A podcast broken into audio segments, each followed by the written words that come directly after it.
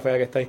Esa- esas bolitas que tiene, Ajá. esas bolitas que están allá atrás, en verdad, eso está lleno de, de ese péptido antimicrobial. Para protegerse de lo mismo. Para protegerse, pues acuérdate que lo- los anfibios son de los, de los pocos animales que Viven en mierda. vi- vive- vive- vive- viven, ¿sabes? Pasan mucho tiempo dentro en ambientes acuáticos y terrestres, acuáticos y terrestres. Y eso es, tú sabes, tierra fértil para que, para que se enfermen de hongos, bacterias, de todo lo que tú quieras. Este, el, el punto es que de esas bolitas, a- ahí ellos secretan naturalmente ese péptido que se llama Maximin H5, que tiene unas propiedades antimicrobiales brutales. Nosotros lo que hicimos fue que como ya esta colega lo había aislado, pues nosotros utilizamos ese conocimiento, lo, lo hicimos en el laboratorio artificialmente. ¿Cómo se hace artificialmente? Esos son como eh, Lego, como building blocks, ¿verdad? Tú vas pegando un aminoácido del otro, del otro, del otro, del otro. hasta que Ah, lo cuando vas- dices que ya lo aisló, lo, lo ese- eso es lo que significa aislarlo. Ella Eh, descifró la fórmula para hacer Eh, eso. Ella descifró cuál La es receta. cuál- la receta, cuál es la secuencia de aminoácidos que tiene ese péptido. Lo que era. Sí. Eso, eso lo hizo ella. Nosotros lo que hicimos fue Sí, que, sí, que- que, pues dijimos, bueno, pues ya ella lo hizo, olvídate, vamos, vamos, ¿qué yo puedo hacer con esto?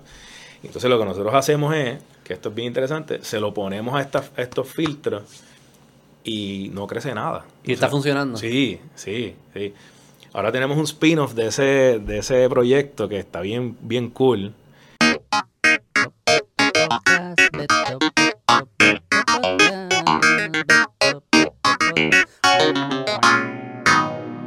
¡Vamos! Sí, sí, Estamos ready. estamos ready. Hola Eduardo, ¿cómo estás? Todo bien, gracias. Gracias por tenerme aquí. Gracias por venir. Mira, cuéntame, me estabas contando del, donde que tú- del centro que manejan de investigación. Cuenta un poco, porque yo creo que eso Está bien. la gente no, no sabe ni, Sí, ni ¿verdad? que existe. Este, bueno, pues el, el- yo dirijo el Centro de Investigación en Ciencias Moleculares, que es un centro de investigación dedicado únicamente a la investigación, que está por allí por la número uno, un edificio cuadrado en cristales. La gente Ah, el edificio bien bonito que todo el mundo dice, Bien- ¿qué pasó ahí tan bonito y la grama tan alta qué sé yo qué? Ese eres tú, que no Ese- corta la grama. Exactamente, ese soy yo. Eh, entonces, este es un centro eh, que la propiedad física le pertenece a la Universidad de Puerto Rico, pero realmente es una corporación pública eh, de la universidad. Así que se maneja de manera, digamos, privada. Allí hay investigadores de calibre mundial, que son investigadores de la universidad, tanto del recinto de ciencias médicas, recinto de Río Piedra. Y lo interesante es que todos se unen en un espacio, ¿verdad? Este, único. Y empiezan estas colaboraciones, empiezan estas interacciones que por lo regular, cuando tú ves los espacios tradicionales de laboratorio por ahí, pues son siempre encajonados y todo el mundo está aparte. En este, en este centro no. Eh, en este centro está todo abierto y lo que se busca es que la gente empiece a colaborar y que, por ejemplo, un químico de materiales como yo, pues pueda, tú sabes, colaborar con la gente que, qué sé yo, que están en biología celular molecular o, o en genética o, Porque que, campos. pasaba antes, Eh, como, como estaban tan aislados, pues no, no se daba ese, como dice en inglés, serendipity, como que no pasaban esos que No, se encontraban en el claro, pasillo y sí. surge una Sí, nueva exacto, idea. no, no ocurría, había que forzarlo, eh, ¿verdad? No ocurría de forma natural. Sí. Este, eh, los, los espacios tradicionales de, de investigación científica son, por lo regular, pues son espacios, ¿verdad? Un, un- un cuarto. Un cuarto y ahí está el investigador X que trabaja en, digamos, este, biología del cáncer y está ahí en su pequeño mundo. Eh, no, no, por lo regular, los investigadores no salían a, tú sabes, a, a interactuar con sus colegas, a tratar de... ¿Y tú crees, tú puedes decir cu- cuánto tiempo lleva eso? Bueno, ese centro lleva ahora 10 años. Ah, wow. 10 años. Operando. 10 años operando. sí. Y me dijiste, el edificio es de la, de, de la UPR, El- la propiedad física le pertenece a la Universidad de Puerto Rico. sí. pero lo que está del- dentro, la, el trabajo, es una corporación privada. Es una corporación privada. Y los accionistas de esa corporación son individuos privados. El, bueno, la universidad tiene naturalmente, ¿verdad? Son Como es de esperarse, la mayor participación es de la universidad. este, es de la universidad, ¿verdad? El, el- pero la- la- la- y esto es algo que a mí me gusta decirlo porque es importante. En una universidad, la, eh, yo no sé si, si has interactuado en, la Universidad de Puerto Rico por lo menos, pero, pero los procesos los procesos son, por lo regular, son bien difíciles de, ¿verdad? De, adelantar, ¿verdad? Son bien burocráticos, etcétera. Puedes hablar aquí libre, no tienes que... digo, si tienes que ser cuidadoso porque alguien te está escuchando, pero por este, mí puedes tirar por Yo creo que esto es, ¿verdad? De todo el mundo conocimiento público, ¿verdad? Y todo el mundo, hasta los, hasta los Se parece a una agencia. Sí, una agencia de gobierno. Hasta los mismos administradores de lo saben. Eh, bueno, el punto, el punto es que en la ciencia, yo siempre le digo a la gente, mira, un científico es como un artista, ¿verdad? Un artista o un escritor de lo que sea, tiene una inspiración y tiene una, quiere hacer algo, ¿verdad? Y tiene que hacerlo rápido, ¿no? Tú has escuchado que los, escritores se levantan en el medio de la noche y escriben. Pues el científico es lo mismo, ¿sabes? Uno está todo el tiempo pensando en un problema y cómo atacarlo. Y entonces, el hecho de que existan barreras, eh, que son barreras totalmente burocráticas, administrativas, que no añaden valor. Pues no, no le añaden valor a que ese investigador pueda adelantar sus cosas. Lo que esta corporación viene a atender, una de las cosas es esa, es cómo nosotros podemos crear eh, eh, ¿verdad? sistemas, formas de, de hacer ciencia en Puerto Rico que sea ágil, uno. Lo segundo, con esta corporación, por, yo diría que por primera vez, la Universidad de Puerto Rico se abre a la posibilidad de que compañías privadas entren a sus facilidades, estén dentro de sus facilidades, estén incubándose dentro de sus facilidades. Eh, y lo que intentamos con eso no es únicamente que la compañía venga y tú sabes, y nosotros incubarlos y que se queden allí. La intención de eso es que empiecen a colaborar con, nuestros propios investigadores, ¿verdad? Y que se creen esas interacciones y las posibilidades de colaborar con compañías que, de nuevo, no tienen todo ese red tape que, hay por ahí por lo regular. O sea que todo esto es para eliminar la, burocracia y darle más agilidad, al proceso, reconociendo que cuando le da agilidad a estos procesos surgen mejores cosas. Surgen cosas. Y tú has visto, te pregunto, eh, ¿Tienes algunos ejemplos específicos que tú dices, si no lo, si esto no, si no llega a existir este centro, esta colaboración no hubiese sucedido? Bueno, hay varios ejemplos, pero te voy a dar, por ejemplo, uno. Me voy a reservar el nombre de la compañía, pero hay una compañía multinacional, una compañía farmacéutica multinacional aquí en Puerto Rico, que eh, convencieron a, su, a sus headquarters de traer un proyecto, era un proyecto piloto, y ese proyecto piloto se desarrolló y se, manejó y se ejecutó en nuestro centro. Y el impacto, el impacto que ese proyecto piloto podría tener en el futuro para esa compañía farmacéutica, de nuevo, una multinacional, estamos hablando del orden de los billones de dólares, ¿verdad? Que es un pues, desarrollo de un producto, de un proceso. Es el desarrollo de, es el desarrollo de un proceso eh, para, para, digamos, minimizar eh, las pérdidas que son eh, naturales en un proceso de, fermentación de productos, ¿verdad? Como, como, tradicionalmente ocurre. Eh, si no llega a ser por que nosotros tenemos este centro, ese, ese, ese proyecto no se daba. Y yo puedo hablar con conocimiento de causa de ese proyecto porque yo fui quien lo, ¿verdad? Quien lo, quien lo tuvo, quien lo ejecutó con, mis estudiantes y postdocs y todo esto. Mm. Este, un proyecto bien, bien interesante. Y eso es uno de, de, muchos de muchos ejemplos, de muchos ejemplos. ¿Por qué, porque tú crees que en la cultura puertorriqueña no apreciamos la ciencia? No es algo como que, como que la gente no se da cuenta que todo lo que tenemos y todo lo que hacemos es porque hubo ciencia. Desciframos cómo hacerlo y lo mejoramos, los, tanto los productos. Tú, si tú guías un carro, eso es ciencia. Si tú usas teléfono, eso es ciencia. Computadora es ciencia. Comida es ciencia. Medicina es ciencia. La ropa es ciencia. El, todo, el podcast es, Todo esto es posible todas nuestras interacciones son posibles porque hubo personas que se hicieron preguntas y con el método científico las pudieron contestar de una forma repetida y consistente, y a base de eso se construye la sociedad. Pero nunca he entendido por qué en Puerto Rico no apreciamos eso. Era como que se ve tan distante, como que la ciencia se ve algo allá, se ve como que es esotérico, que ustedes no están trabajando en cosas que luego se traducen en mejorar la vida de nosotros. Claro. Este, no, no, de, acuerdo, ¿verdad? La gente a veces, a veces la gente no, entiende que hay, hay mejores y peores productos porque sencillamente hay compañías que dedican una parte sustancial de su, de su budget, de su presupuesto al research, otros simplemente hacen reverse engineering y siguen por ahí para abajo. Este, pero yo creo que en la pregunta específica que tú me haces de, de por qué hay poca apreciación por, por el valor de la ciencia, yo creo que tiene que ver más con, con educación, ¿verdad? Tiene que ver con el, con el hecho de que muchas veces pues la gente le tiene miedo a la ciencia, a las matemáticas, es difícil, este, no sé, es complicado. Y yo creo que todo eso como que va añadiendo ese, ese burden, ¿verdad? Va añadiendo... Sí, te vas distanciando. Distanciando y la gente entonces pues dice, no, no, de ciencia, ah, eso es difícil. Y me pasa todo el tiempo cuando yo le digo a la gente, no, que yo soy químico, tú sabes, eso como que, ah, química, ¿qué es eso? Tú sabes, y, eh, eh, y, pero hay gente que me dice, ah, qué cool, pero qué es lo que tú haces, pero son los menos, ¿no? Los menos.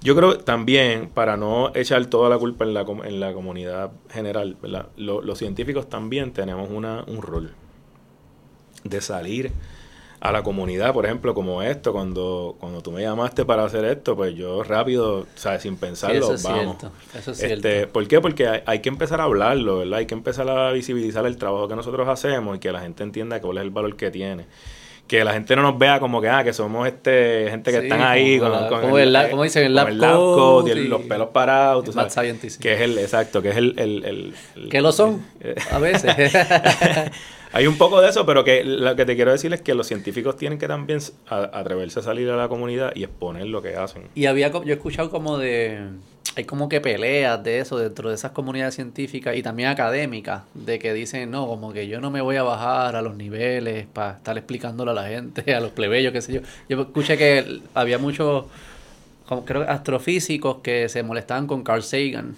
el, primer, que el que era el original que explicaba cosmos y eso, y salía en PBS y con Neil deGrasse Tyson. Y todos estos comunicadores de la ciencia, que hay como que ciertas personas en las comunidades científicas que los ven como que inferiores, como que no, que tú haces hablándole a él? Bueno, porque, porque, porque tú, tú definitivamente tú, el discurso tienes que cambiarlo. O sea, tú no puedes pretender hablarle a la comunidad de, de la manera técnica en que tú lo haces con tus colegas, porque el mensaje no va a llegar. Claro, pero ¿por qué, porque dentro de la comunidad ven esas personas que están haciendo ese esfuerzo de explicar? Y no es, porque una cosa es hacerlo, poner la información como que para brutos, eso es una cosa. Otra cosa es traducirla para que sea útil para las personas, eso es distinto. Pero tú no me vas a hablar ahí de qué sé yo, qué de cómo se el margen de error y qué sé yo, tú me vas a hablar, mira, si hacemos, si logramos este experimento, que esto es lo que está tratando de descifrar, pues estas medicinas, esto, y eso puede ser mejor vida para tu abuela, qué sé yo, son cosas totalmente, que son Totalmente. Pero mira, este Beto, como en todas las todas las eh, comunidades, ¿verdad? Tanto académicas, en, en todas, y siempre hay puristas, hay gente que son unos, tú sabes, Sí, se creen ahí que, flotan con su... los macaracachimba. Entonces, pues yo, yo creo que pues esas cosas siempre van a ocurrir. A mí no me gusta enfocarme en esa gente. Eh, Pero existen, existen. Eh, bueno, existen, sí. te han dicho algo? Existen. No, no, pues, por lo regular, este, yo trato de identificar las personas Tú que... te llevas bien con todo el mundo. Tú te ves buena gente. Sí, las personas que pueden ayudarme y que podemos hacer cosas juntos. También lo veo, por ejemplo, eso no, pero lo de que la ciencia no está tan presente cuando escuchas como que empresari el empresarismo en Puerto Rico, casi siempre voy a abrir una, un restaurante o un food truck o una tienda o algo de música. Pocos son que están apalancados de ciencia. Como que no, voy a hacer esta nueva proceso, quizás no farmacéutica, pero por esa línea o por eh, inteligencia artificial ahora. Como que están bien alejados de la ciencia. Como que los empresarios aquí los vemos como que como que ser empresario y la ciencia son cosas que no tienen que ver. Cuando es absurdo porque las mejores, las empresas más importantes del mundo están basadas en ciencia. No, de acuerdo. Déjame, déjame comentarte dos, dos, cosas sobre eso. Uno, eh, yo creo que lo que dices es cierto. Eh, eh, de hecho, una, una de las cosas que nosotros estamos dándole bien fuerte, tanto en la universidad como en el centro que, yo dirijo, es que los estudiantes comiencen a verse como como empresarios, ¿no? Que los estudiantes de ciencia se puedan visualizarse como empresarios. Yo tengo un proyecto financiado por la NASA, que ahorita podemos hablar de eso también. Sí, sí, ahora entramos este, divertido. Estoy todo... este, eh, ese eh, es un proyecto financiado por la NASA que es bien interesante porque lo que nosotros le propusimos a la NASA fue que nosotros íbamos a apoyar un grupo de estudiantes para que hicieran ciencia pura y dura, pero al mismo tiempo nos aliamos con estudiantes de ciencias naturales.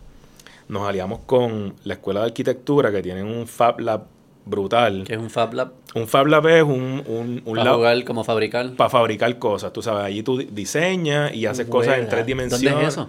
En, la- en, en el no recinto de Río puedo ir allí a ver Sí, tú cosas. puedes ir el día, ahí el como- día que tú quieras. Yo te llevo, Ah, vamos por allí y, Y, y hay gente y como que haciendo No, no, cosas, tienes que ver. Imprimiendo. Imprimiendo, imprimen en, imprimen en, en polímero, imprime, este, hacen cosas en madera, en plástico, en, Ah, todo allá, para allá. Entonces, la- mira, lo interesante de esto, nosotros cogimos ese grupo de estudiantes, les dijimos, ustedes van a hacer ciencia, pero ustedes también van a aprender, estudiantes de ciencia que no, no ven nada de esto, ustedes van a aprender a diseñar también, ¿ok? Y van a aprender a fabricar.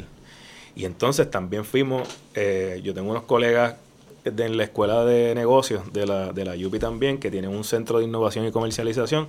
Nos unimos con ellos también y le dijimos a los estudiantes, ustedes van a hacer ciencia y van a aprender a diseñar, pero ustedes también van a saber por lo menos lo básico de lo que tú necesitas para hacer un negocio. Mm. Un negocio relacionado a la ciencia. ¿Ves? Eso que tú planteas bien, es bien cierto. O sea, nosotros tenemos que empezar a dar duro desde que, los, desde, cha- de que, desde que somos chamaquitos a que la gente se empiece a visualizar como empresarios en, en el área, en el área que sea. Y la ciencia es una posibilidad. Claro. Ahora, por otro lado, ¿verdad? Cuando tú miras los los distintos ecosistemas que hay por ahí, este, qué sé yo, Silicon Valley o, qué sé yo, North Carolina o cualquiera de esos rings que, que hay por ahí. Tú sabes, este, no es como que las cosas suceden de manera aisla- aislada, sino que hay, hay un interés, ¿verdad? Hay un grupo de inversionistas que está detrás. Sí, de- es lo, que le dicen hay- ecosistema, eh. que yo dio la palabra, pero es cierto, es Pero un sí, ecosistema. sí, exacto, Necesitas un- todo el mundo. Claro, eh, o sea, tú necesitas como que todo, todo el mundo poniendo esos inputs ahí. Y en Puerto Rico todavía esa parte de la inversión en, en, en ciencia todavía es bien limitada. Pues yo trabajé un tiempo en Silicon Valley y que tengo bastante experiencia de estar allá.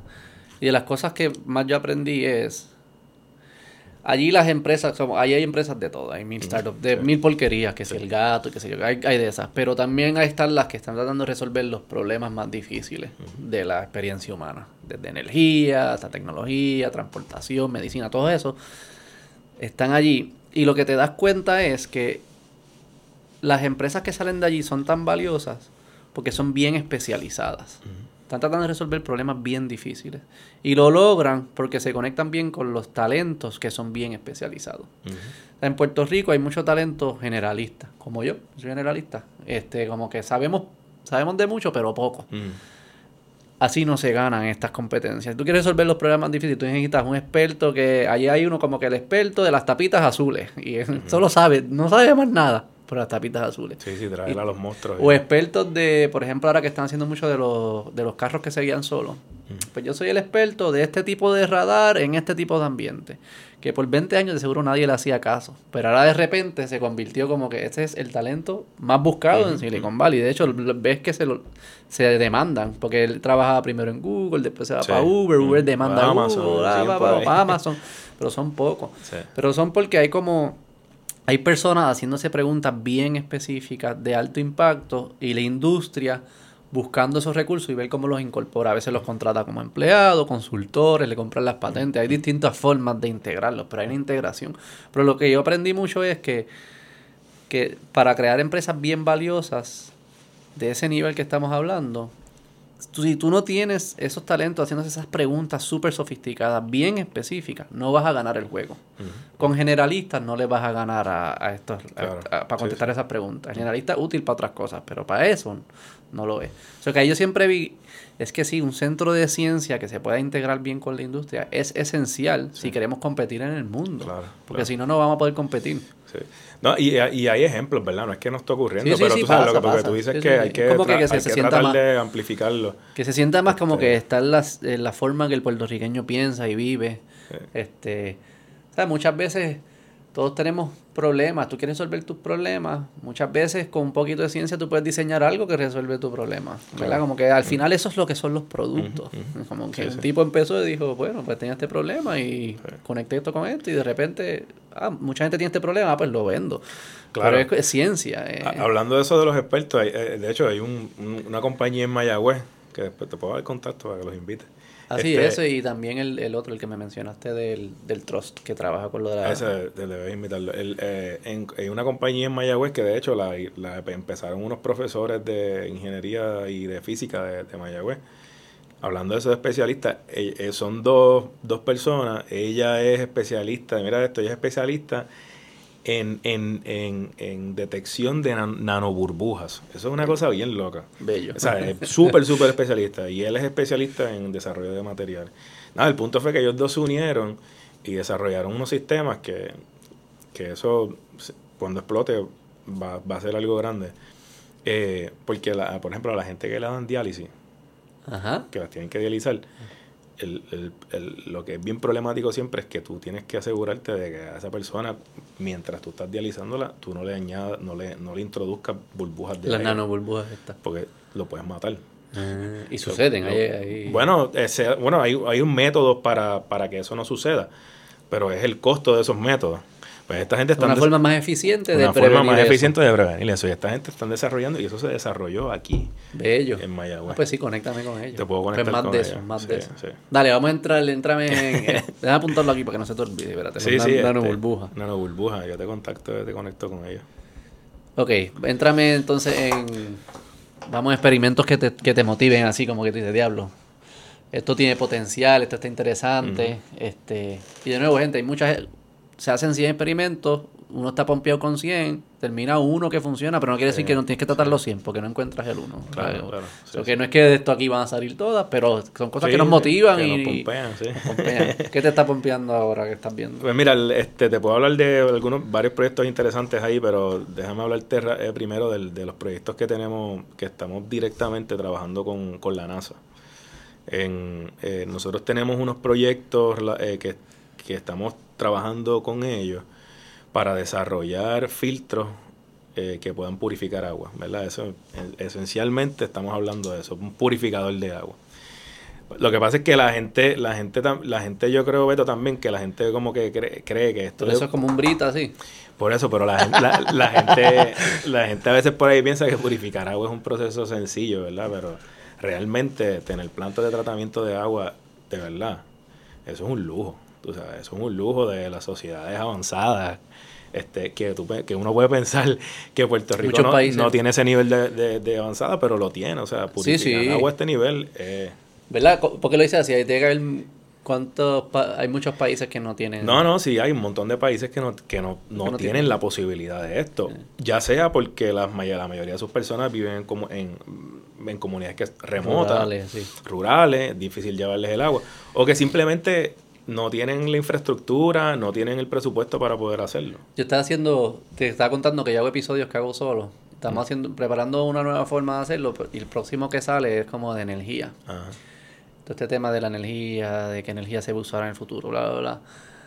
Y haciendo research aprendí que hay como entre 3.5 a 4 billones de personas en el mundo que no tienen acceso a electricidad. Cero que lo que, hace, que hacen sus fuentes de calentar, de cocinarse y eso es quemar madera, madera y la queman, que es súper malo porque contamina. O hay dos billones, ¿verdad? Dos billones fue que yo te dije. Dos billones que queman eh, mierda, mierda de vaca o de animales.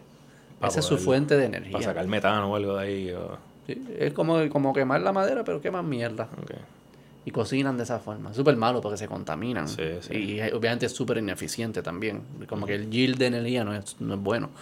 Este, pero sí, como, mencionaste eso de agua, como que es verdad, ¿sabes? No tenemos ni idea de cómo se en otros lugares que no tienen acceso a estas y, Y la gente subestima esto, pero este, tú te vas al archivo general de aquí, en, en ahí en frente al escambrón y uno puede encontrar en, los años 60 y 50 aquí, o sea, hay uno, la operación tiene un nombre cuando me acuerde te lo digo, pero así como hubo una operación manos a la obra, hubo una operación para, para poder llevar agua a las comunidades, porque en Puerto Rico la gente no, no, no tenía agua, punto.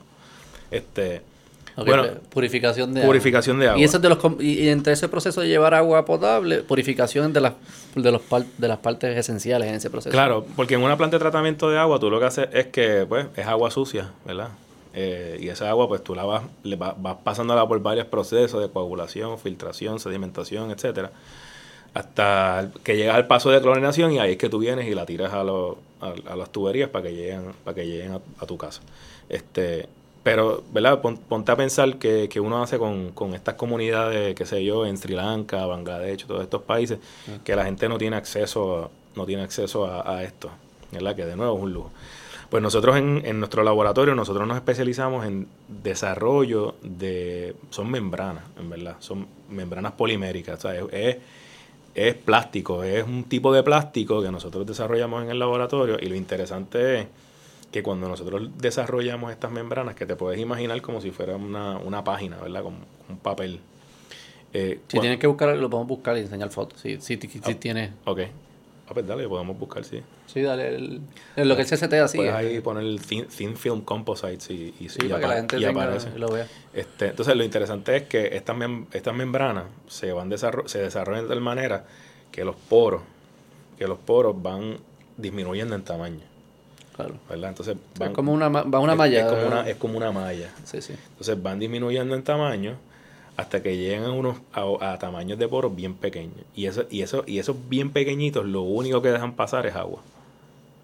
Así que nosotros lo que nos especializamos en eso, en cómo seguir, en cómo desarrollar estas membranas que nos permitan a nosotros purificar el agua evitando todos esos procesos que te dije de sedimentación, coagulación. Porque eso necesita más energía, no la de Eso es súper... Esto no es energía, esto es gravedad, básicamente. Esto es, esto es básicamente, tú sabes, tú le em, empujarlo y... y, y, lo que sale del otro lado está, está, purificado. Está purificado.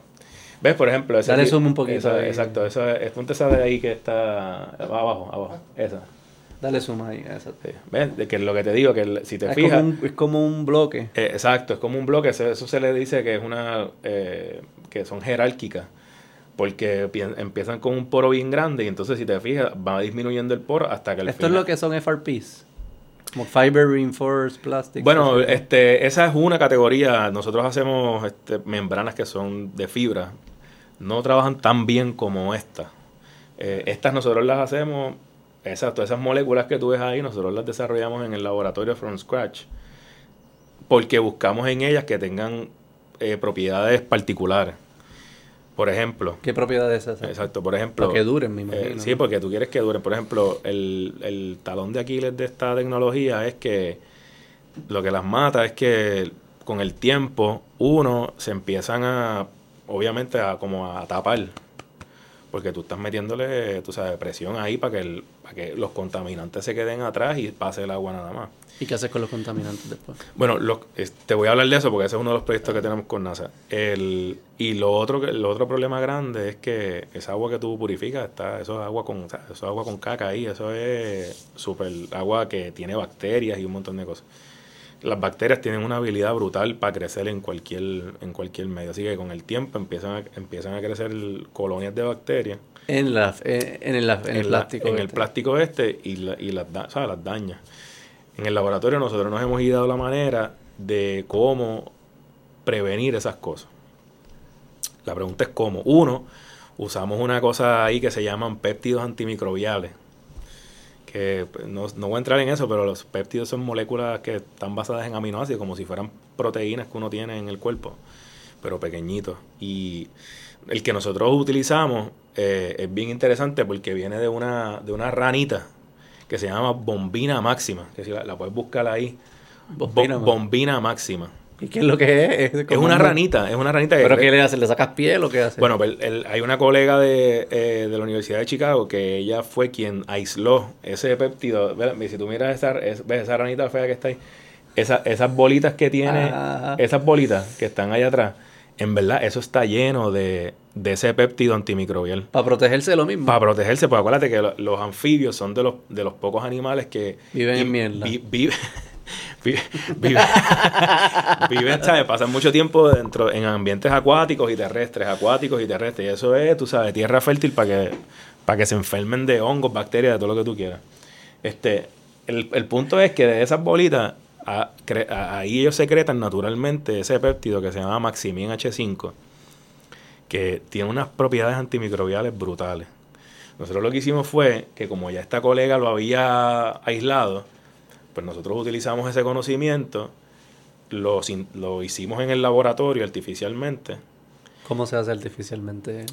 Esos son como eh, Lego, como building blocks, ¿verdad? Tú vas pegando un aminoácido del otro, del otro, del otro, del otro. Hasta ah, cuando dices que ya lo aisló, lo, eso es lo que significa aislarlo. Ella eh, descifró la fórmula eh, para hacer eso. Ella descifró cuál la es receta. Cuál, la receta, cuál es la secuencia de aminoácidos que tiene ese peptido. Lo que era.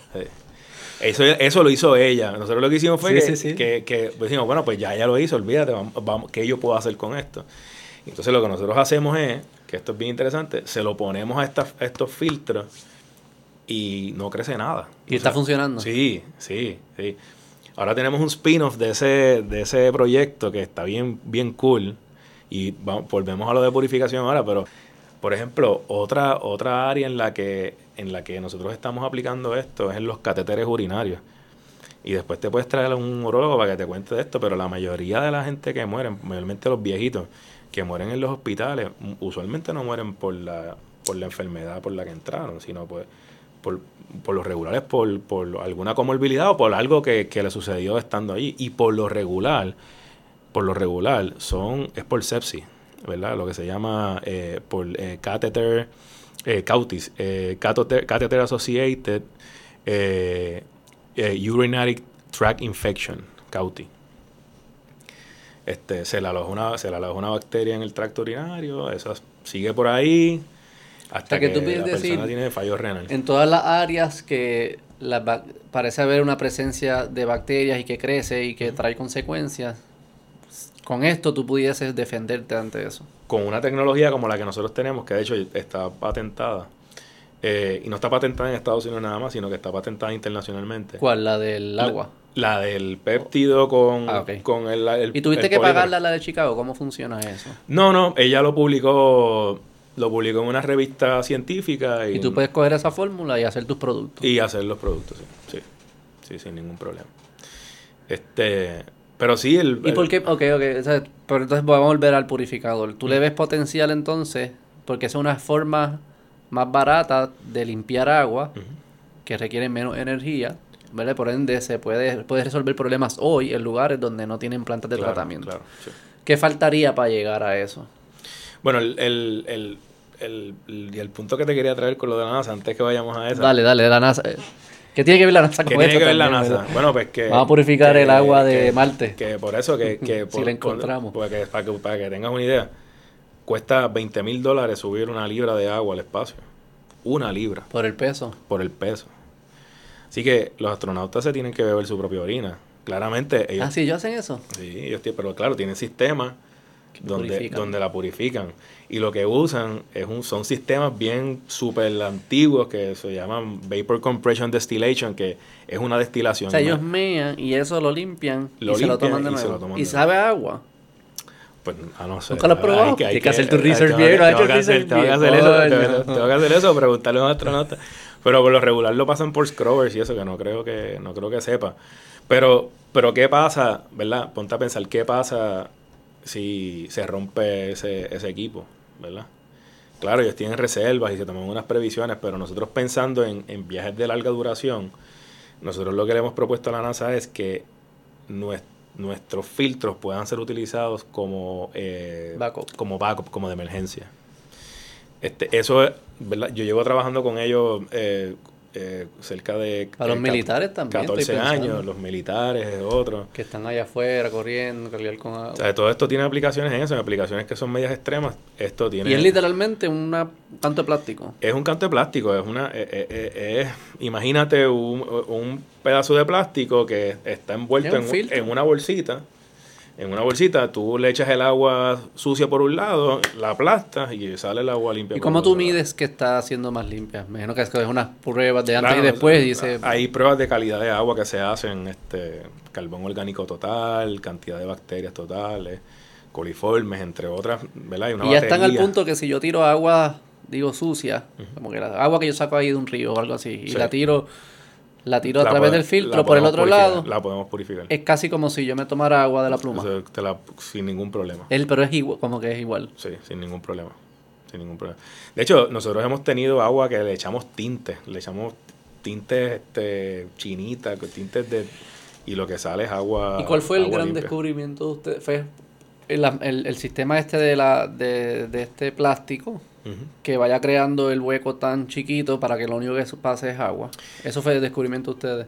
En realidad, la, la- ¿Cuál fue el- el la nicho, magia? ¿Cuál el fue la magia? el nicho de nosotros está en que, eh, nos- bueno, nosotros somos químicos y mi, mi grupo es de química.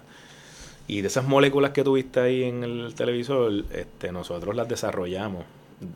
Y la receta para desarrollarla. Eso lo hicieron ustedes. Eso que salió en Science esa, Direct. Esa específica, esa específica no, pero nosotros hemos desarrollado otras que le dan, le dan unas, unas eh, características únicas a esas membranas, ¿verdad? A esos filtros.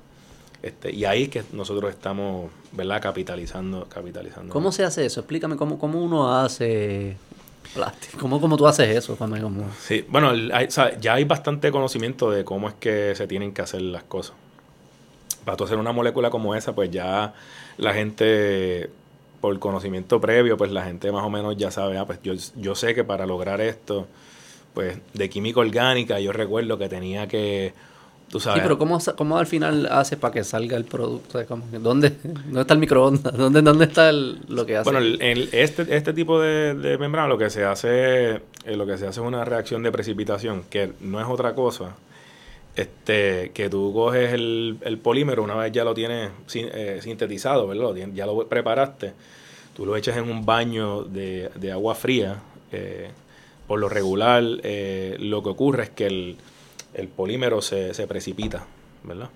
Y cuando se precipita, una vez se precipita, tú simplemente lo que haces es que lo, lo retiras y ahí tienes, tienes tu, tu, membrana.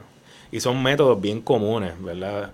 En los restaurantes fancy y todo eso hacen de estas reacciones. Tú sabes que, no sé si tú has visto los, pearls esos que hacen, ¿verdad? Que son como una, unas pelotitas que las hacen de diferentes cosas. Esas son reacciones de precipitación este, y las hacen por ahí en los restaurantes, eso es carísimo. Pero si yo tengo la forma, tú dijiste, tú, ustedes descifraron la fórmula y tú me la envías por email la fórmula. ¿Cómo yo convierto eso en algo ah, físico, algo de verdad? Sí, sí, no, ahí ya necesitas. Eso es lo que yo No es para yo hacerlo, pero es como que para imaginarme, porque bueno, hablo con personas que sí, tengo la fórmula, ¿qué, hago? ¿Qué hago? ¿Cómo uno hace?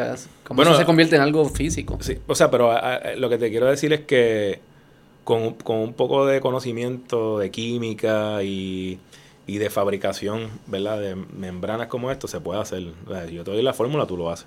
Pero eh, en general, tú tienes el polímero aquí. ¿Pero qué es, qué es el polímero? El, el polímero es, es, una solución, eh, se parece a agua. Ah, ok, tengo un, o parece agua, pero allá adentro, tú no lo puedes ver, pero allá adentro está esa toda esa burundanga de moléculas que tuviste ahí. Ok.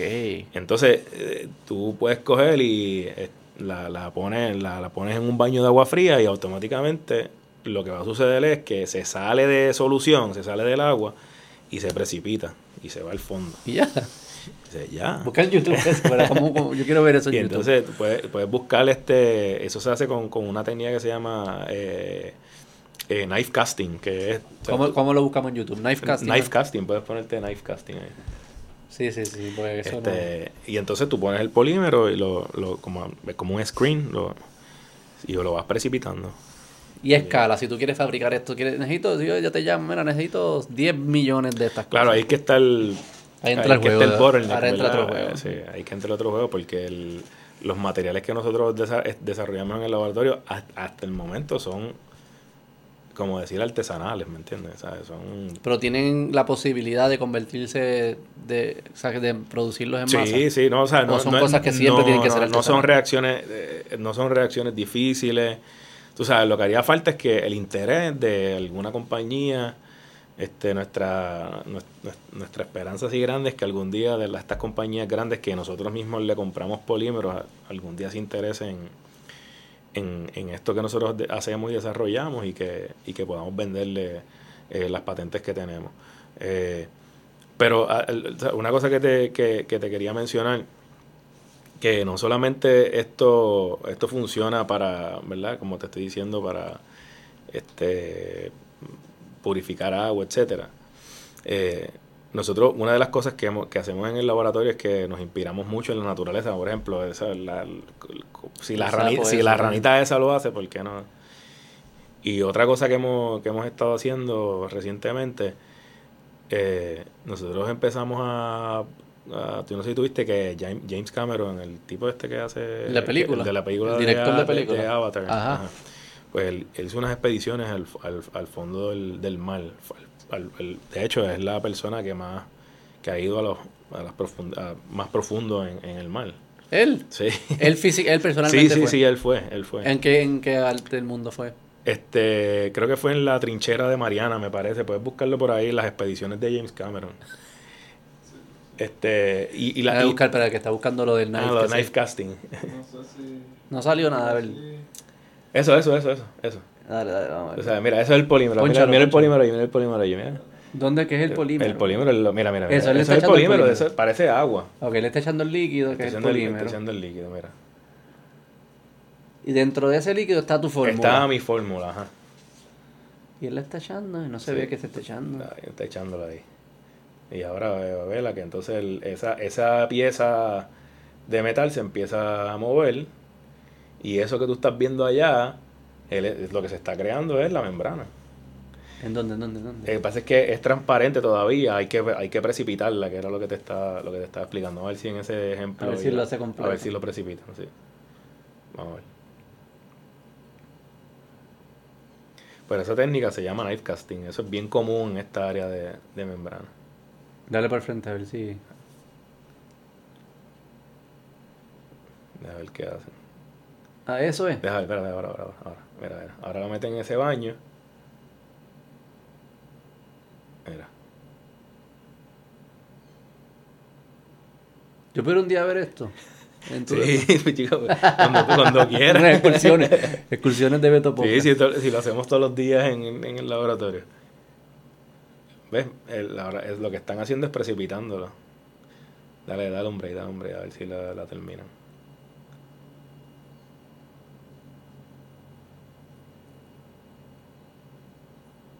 Ya está, ahí tienes tu filtro. Pero que salió, no vio el final. ¿Salió algo? ¿Tú lo viste? No, lo, sí, levan- no. lo levantaron, pero como que se... Pero es como un hilito, como un... No, no, una, una página. Esa Ah, página se, una levanta, página. se levanta completa. Ah, bien. Este, pues nada, lo que te decía James Cameron, porque el- el- Ajá, las expedi- expediciones de... Él fue ah, el buzo. él Eso usó una cápsula, Ah, ¿verdad? sí, una cápsula para llegar a esa ¿Y él no grabó eso? Un documental de Sí, eso sí, un- brutal. hay un documental, hay un documental. Ah, ok, ok. Sí, Exacto. sí. Pero lo que te quería decir es que el- el- lo que tú notas cuando tú vas a esas profundidades es que los animales tienen unas, o sea, son unas estructuras bien locas. Hay, hay animales hasta con, con unas linternitas ahí. Ajá, ajá. Y es por las adaptaciones que tiene el- es la evolución. o sea, mira, esa es la expedición que él hizo. Este, Qué demente. lo- los animales van este, evolucionando para adaptarse al medio. Sí, para sobrevivir. Pero pregúntate, pregúntate, por ejemplo, una cosa que es interesante, cómo los animales del fondo del mar aguantan esas presiones.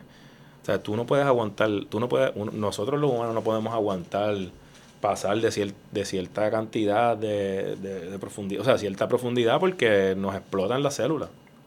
Sí. Explotamos, literalmente explotamos. Sí, sí, sí. Y entonces, ¿cómo es posible que hayan animales del fondo del mar que puedan hacerlo? ¿Verdad? Y entonces eso... Sí, eh, sí, eh, evolución. por eso, evolución, pero... Ellos ¿qué- nos ven a nosotros y dicen, oye, ¿cómo esa gente camina allá arriba? Puede No ser, puede, pero, pero por, por eso- Como que no... Sí, por eso, pero lo- el punto aquí es cuál es la adaptación. Sí, sí, sí. Es, ¿cuál y es es? interesante. Eso yo lo aprendí cuando creo que hay unos documentales de cómo se hacen eh, medicinas, antibióticos, Mm, qué sé yo qué. Y yo veía que los tipos se iban para unos bosques y cogían con unos a unos hongos y unos, unas- unos insectos y le sacaban co- como que parece que este insecto es bueno protegiéndose contra este virus y lo de esto y entonces lo y es como- se o sea, llama- nosotros no nos estamos inventando cosas No. como que de la nada. No, no, no, Nos no. estamos viendo lo que funciona en el Claro. mundo y cogiéndolo y decir, ah, a ver cómo yo convierto eso para que le funcione a Claro, los humanos. Exactamente. Eso se llama bioprospecting. ¿Qué es lo del sapo? Lo del sapo es Lo del similar. sapo es como un Es bioprospecting. similar, Es, sí. como, como tú... Bueno, nada, el- el- todo este cuento para traerte al punto de que en realidad lo que ocurre es que dependiendo los, los animales del eh, por ejemplo los, los tiburones no pueden pasar de, cier- de cierta profundidad. Mm. o sea no después de ahí ellos no pueden seguir bajando. Pero hay animales que sí lo hacen. Y entonces la- lo que sucede es que eh, estos animales tienen una molécula en sus células que se llama TIMAO, eh, tri- que, les- que es un hormorregulador y les permite llegar a esas, bajar a todas esas profundidades sin que las células se, le- se les exploten. Mm. Así que nosotros dijimos, ven, acá, nosotros podemos coger ese trimetilαμinoxide Ujú. y ponerlo en una membrana para desalinar, para hacer desalinización de agua. Porque la sal se que- quedaría capturada. Cla- claro, porque eso es lo que hacen ellos. Ellos, ellos están en, en agua salada y pre- pregúntate ¿cómo es posible que bajo esas presiones no se le meta toda esa sal a, la- a las células a esos animales? Entonces, eh, tú dices, pero por Pero, a ver si entiendo, ok. Pero tú, el filtro, el filtro de ustedes, la, la, la sal también la separaría. Sí, sí. O sea, si yo voy a la playa con Sí, tu filtro Sí, y le echo agua de playa sí, sí. sí, y, me al final no va a salir sala. No, no, no, no, no, no, no. No, porque los poros, son- los poros son bien, bien esto- lo único que pasa por ahí es, es agua. agua. Agua, sí, sí. y aire. hace un- Y agua, sí, pasa agua. Entonces, Ah. nosotros, entonces nosotros lo que, este- lo que nos cuestionamos es O sea, que tú pudieses desalinar de, desalinar, sí. agua salada De- con tu filtro. Sí, de hecho, en verdad, esa, esa, Eso ya existe. esas membranas, mucho de lo que se hace en estos países del Medio Oriente en realidad es eso, Para desalinar. para desalinar. Israel es uno de los, de los países eh, que más adelantados está en esta tecnología, en todas estas tecnologías polímeros para purificación de agua, etcétera. Ellos están bien, bien, bien, bien adelante. Claro, hay unas cuestiones ahí geopolíticas y económicas que ellos tienen que bregar. Sí, Eh, eso es para otro podcast. sí. este, pero. Sí, porque uno piensa siempre en desalinar y piensa como en estos procesos súper. como que requieren mucha energía, bombas de agua. Bueno, yo. requiere, requieren energía. O sea, tú, tú, si tú haces reverse osmosis, que no es lo que nosotros hacemos. Nosotros ¿qué es reverse osmosis? Eh, reverse osmosis es lo que tú dices. Coger, tú tienes, tú tienes una- un filtro y tienes el agua salada y lo que hace es que vienes con bombas hidráulicas y, de hecho, y, y empujas a unas presiones, allá, unas pues, presiones brutales.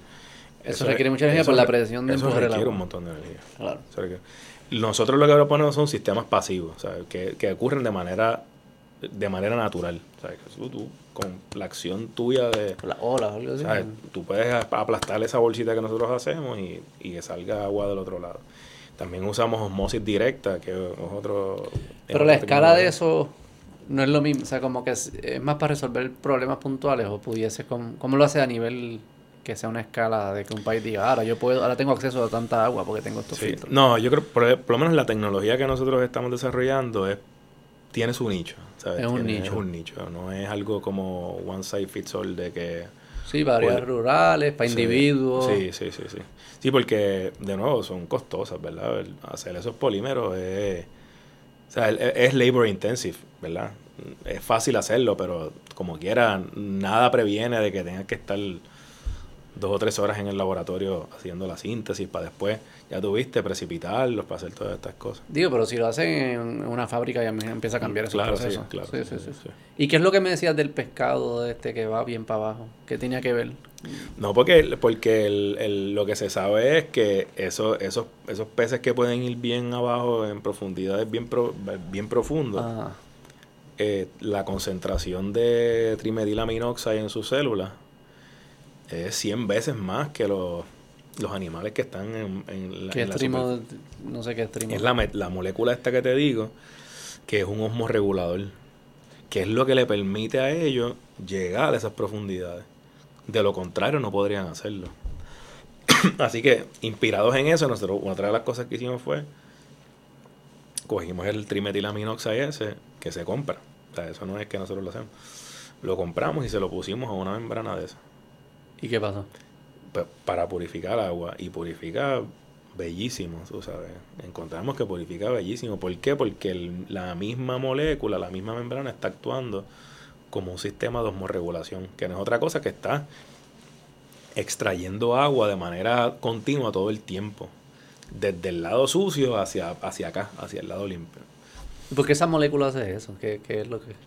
Bueno, es una, si tú la, si tú la miras, este, ¿verdad? Es un, es, es un nitrógeno, tiene un, tiene un nitrógeno, y entonces este eh, eh, y, y entonces tiene un óxido también, tiene una carga positiva y una carga negativa, y esas moléculas se llaman moléculas suiteriónicas, ¿verdad? Eso es, pero esa- esas moléculas se sabe que eh, son muy buenas para, para este tipo de membrana.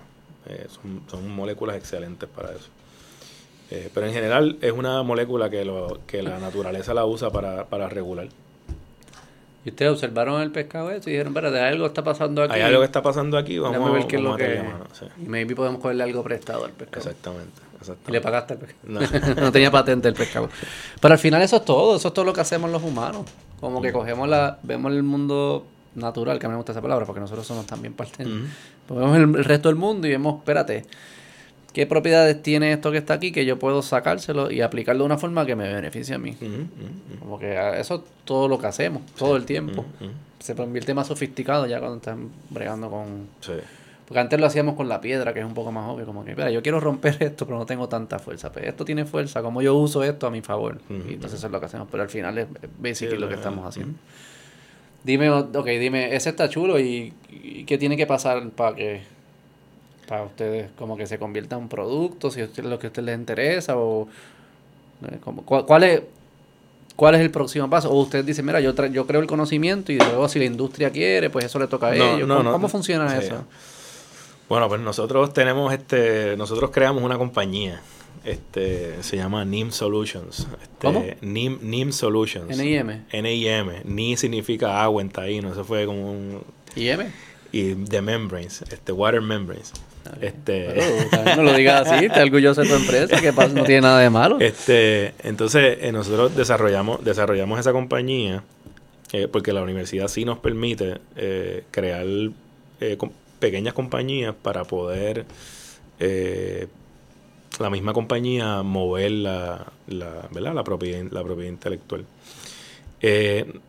Hemos sometido lo que se conocen como SBIRs, que son este grants pequeños que el gobierno federal te da cuando tienes proyectos así que son de alto riesgo, que por lo regular ningún empresario por ahí va a coger y te va a decir, ah, te voy a dar 250 o 500 mil pesos para que tú persigas esto. Así que el gobierno sabe eso y lo que hace es que ellos te dan el dinero. Por ejemplo, esos grants son 250 mil pesos por seis meses. Eh, y en esos seis meses tú lo que haces es que pruebas viabilidad. Un poco ya nosotros pasamos ese proceso de viabilidad, pero eh, no hemos tenido el grant para poder demostrarle al gobierno federal que podemos, ¿verdad? Que, que- que en efecto el proyecto es viable. Lo interesante de ese programa es que te permite, una vez te dan esos 250 mil, en la fase 2 es un millón de dólares por dos años. ¿Y para lograr qué? Entonces ahí es para, para hacer el scale-up. Ahí, ahí sí, el mismo gobierno tiene programas donde ellos te empatan, son como, como si fueran aceleradoras, donde ellos te empatan con empresarios, con, con gente que está en el área, eh, porque ya tú demostraste que hay una viabilidad y que es algo que, que se puede hacer. Y el tercer paso, entonces eh, el mismo gobierno te da unos fondos, ya no es tanto dinero, pero te da unos fondos para que tú puedas empezar a viajar a lugares y reunirte con venture capitalists, este, con angel investors. Sí, como un proceso, otros. entonces. es un proceso. Nosotros estamos ahora comenzando con, con ese proceso. Como el la primera La fase. primer- la primera Pero tú parte. entiendes que la, la meta de la primera fase ya ustedes la tienen, que es lo de Nosotros lo que es probar viabilidad, que el producto funciona. Que funcione. Que logra lo que dice que, Que- lo, que hace. hace lo que dice que hace. Hace lo que dice que hace. sí. Y ya el segundo ya es más cómo se fabrica, dónde, sí, y ya el tercero pues si se levanta O capital. el segundo ya es, serio en el sentido Vamos de a que hacer los ya, números, si eh, cuadra, no exacto, cuadra, sé y ya bajas, haces el scale up y hay que verificar si esto... Porque esa es la pregunta interesante al final. Es si esto verdaderamente es más barato. Eh, ya, porque siempre, sí, yo hice atrás de una servilleta, así se es más barato. No, No, no, pero en realidad, en vida real, para hacer 10 millones y tienes que llevarlo y va a haber scraps porque no siempre va a funcionar y qué sé yo qué, y Sí. te llaman. Como que todo eso tiene sentido. Esa es la pregunta. Sí. Ese, ese es el- esa es la, la parte a la, que, a la que a nosotros nos gustaría llegar, en verdad. Que no, no, no lo hemos, ¿sabes? No, no- no hemos llegado, no hemos llegado ahí. Y nosotros, en verdad, si tú pones a verlo, ¿sabes? Yo, yo quiero que eso suceda porque, y quiero que suceda rápido, porque si, ¿verdad? If it's gonna fail, yo quiero que Sí, tienes que aprender, quieres ya, ya y mover, que move sea rápido, que sea rápido para yo darme cuenta de que, mira, esto de verdad no es viable, tal vez en este momento o algo. Sí, sí, hacer la, iteración lo más rápido lo más posible. rápido posible. Este, y ahí es donde queremos, ¿sabes? Donde queremos, donde queremos llegar. ¿Qué otras cosas pudiese filtrar? Que tú digas, coño, quizás para Wapper no, pero ¿hay, alguna otra aplicación? Pues que- te voy, a, con- te voy a contar, te voy a contar de esto. Nosotros participamos de un proyecto, una, una, unos programas que se llaman iCorps. Yo no sé si tú has escuchado de esto. eh, no. Bueno, anyway, se llaman iCorps. Y este, eh, eso es como una. Tú estás inmerso. Tú estás inmerso en, un- en, un, en un programa eh, por dos semanas.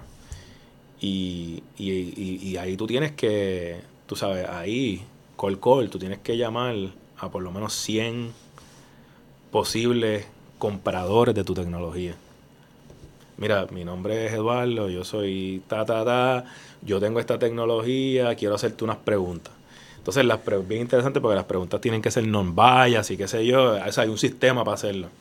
Nada, todo este cuento para decirte que nosotros al principio pensábamos que estos filtros que nosotros tenemos iban a encontrar su nicho en, en que nosotros íbamos a poder desarrollar filtros para, para ponerlos en las neveras. Entonces empezamos a hacer las entrevistas, ¿verdad? Y obviamente si, nosotros, si ese es nuestro, nuestro target, pues nosotros tenemos que entrevistarte pues a ti, a él, a la señora que va caminando por allí. Este, señora, ¿usted tiene nevera? Sí, tengo nevera. Este, y le da el, el filtro de, de su nevera, ¿usted lo cambia? ¿Cada cuánto tiempo usted lo cambia? Y eso le da trabajo.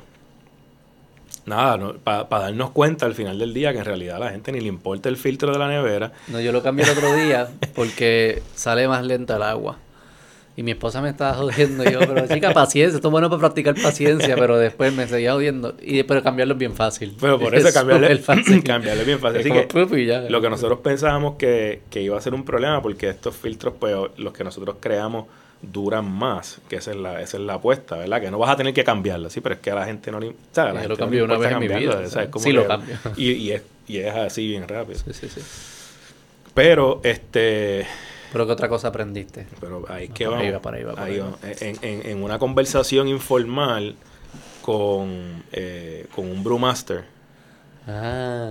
y me voy a reservar el nombre de la compañía, pero eh, con un Brewmaster, es una compañía de- puertorriqueña, una cervecería puertorriqueña.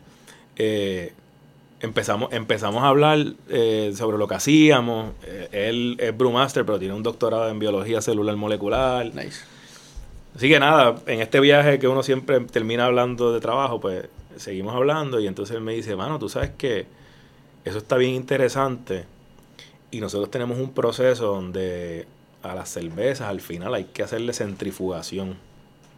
Ah, wow. Hay que centrifugarlas para quitarle la mayoría de los, de los sólidos suspendidos que tienen y para acla- aclarar la membrana. Pero en verdad, en verdad, en verdad, esos procesos, esa centrifugación es como un shortcut que tenemos, nosotros hemos tenido que tomar porque el sistema de membranas que nosotros usamos es simplemente demasiado caro y demasiado este, labor intensive cambiar las membranas y qué sé yo. Nada, yo fui a la cervecería, vi el sistema que, el sistema que ellos utilizan y es lo que tú viste ahí. O sea, es eso. Son membranas que van en unos, como, como en unos cassettes. O sea, tú pones la membrana ahí, lo metes en el cassette, otra membrana en ese cassette. Y las ponen de lado. Y la pones de lado y la cerveza va pasando, o sea, la cerveza va pasando Y una malla. una malla. Layers. Layers de membranas que crean como una son- malla. Son layers. Ajá.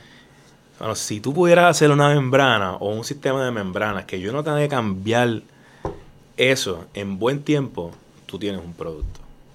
Bueno, ahí está, nos pusimos bien contentos. Fuimos a otra cervecería local también, esta vez en, en Caguas, que me voy a hacer reserva de nombre, pero eh, fuimos allá, hablamos con el, con el dueño, nos expresó lo mismo.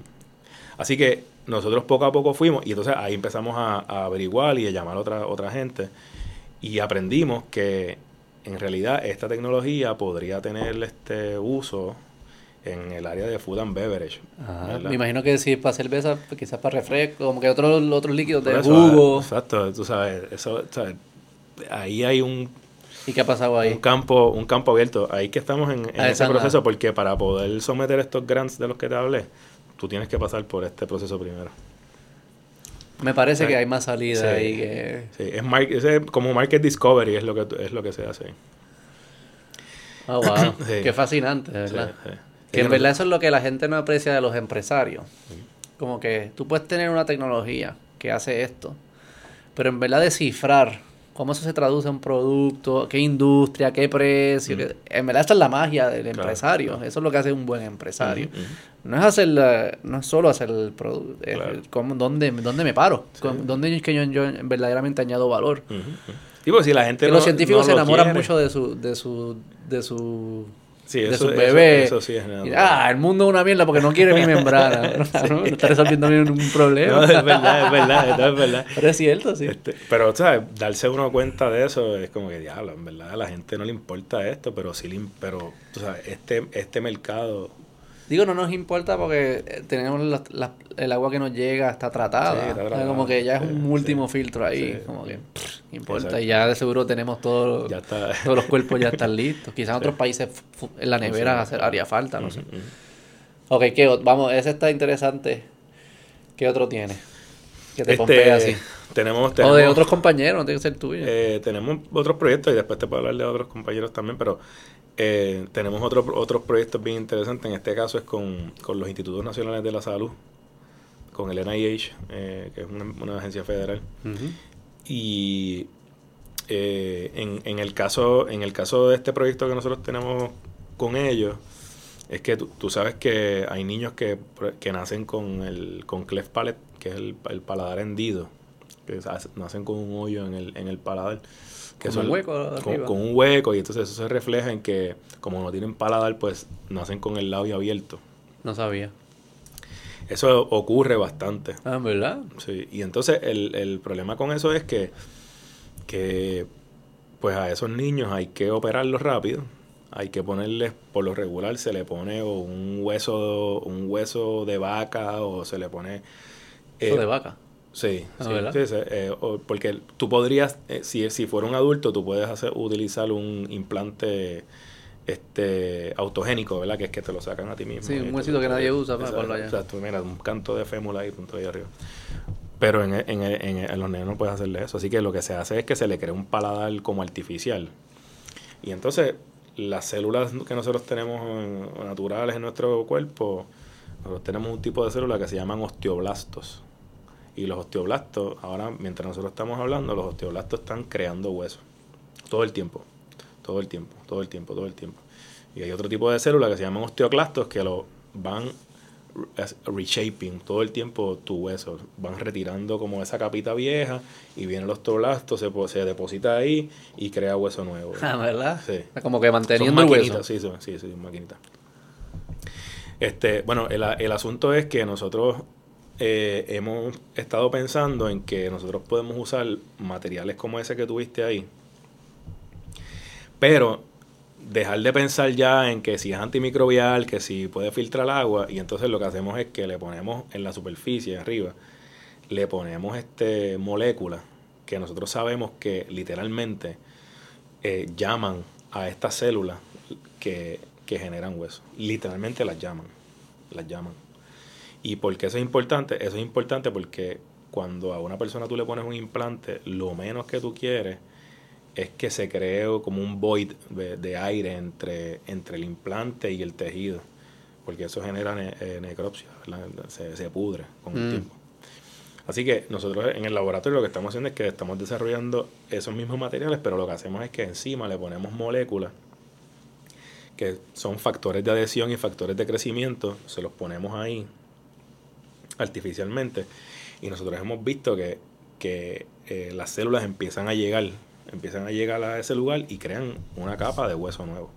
¿Y qué pasa con el artefacto? Se el, queda dentro. El, artefacto con el tiempo, porque como eso es un material polimérico, eh, con el tiempo se va desintegrando. Y se queda el hueso. como Se, tal. se queda el hueso nuevo. ¿Y por qué no pueden hacer, ponerle las moléculas a los huesos de las vacas? También se puede, también se puede hacer. Se puede hacer. De hecho, eso se hace mucho. Los, los dentistas hacen mucho de eso, de hacen mezclas de, eh, de hueso, hue- qué sé yo, hueso de vaca con, con péptidos de, con péptidos de adhesión o péptidos de crecimiento o proteínas. Ok. Este, ¿Y por qué sería mejor hacerlo con la con el plástico? Bueno, en el, en el caso, en este caso, eh, nosotros lo estamos proponiendo para lesiones que son eh, craneomaxilofaciales, ¿verdad?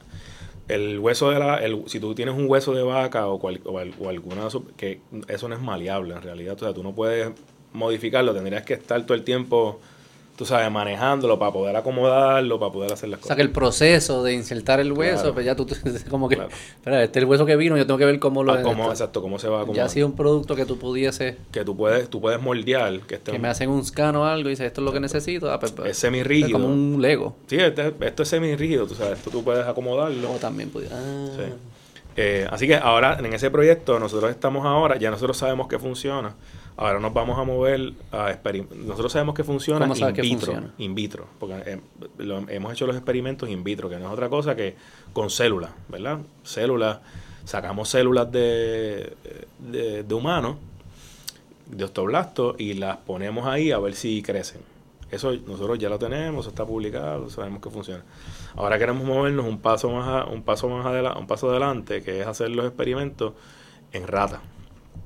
Ese siempre es el primer animal.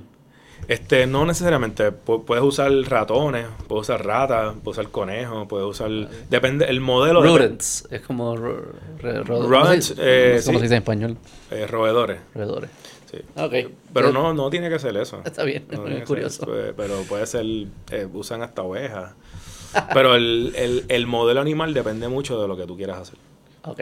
Nosotros o sea, no. que como que hay, hay ciertos animales que se traducen mejor al humano o tienen o sistemas que funcionan más parecidos al humano. Entonces, dependiendo del sistema, pues usas el animal. Exacto, por, por ejemplo, para que tengas una idea, el, nosotros al principio queríamos usar, para estos experimentos queríamos usar ratones, porque los ratones, primero que son mucho más baratos, más fáciles de manejar, ¿sabes? no hay tanto rollo con Que las ratas son bien distintos los ratones y las ratas. son las ratas El son tamaño, sí, sí, sustancialmente más grandes. Pero el problema es que la lesión que nosotros le tenemos que hacer a la rata eh, o al ratón, ¿verdad? Eh, eh, el- la cabeza del ratón era, es demasiado pequeña para la lesión que nosotros necesitamos crear.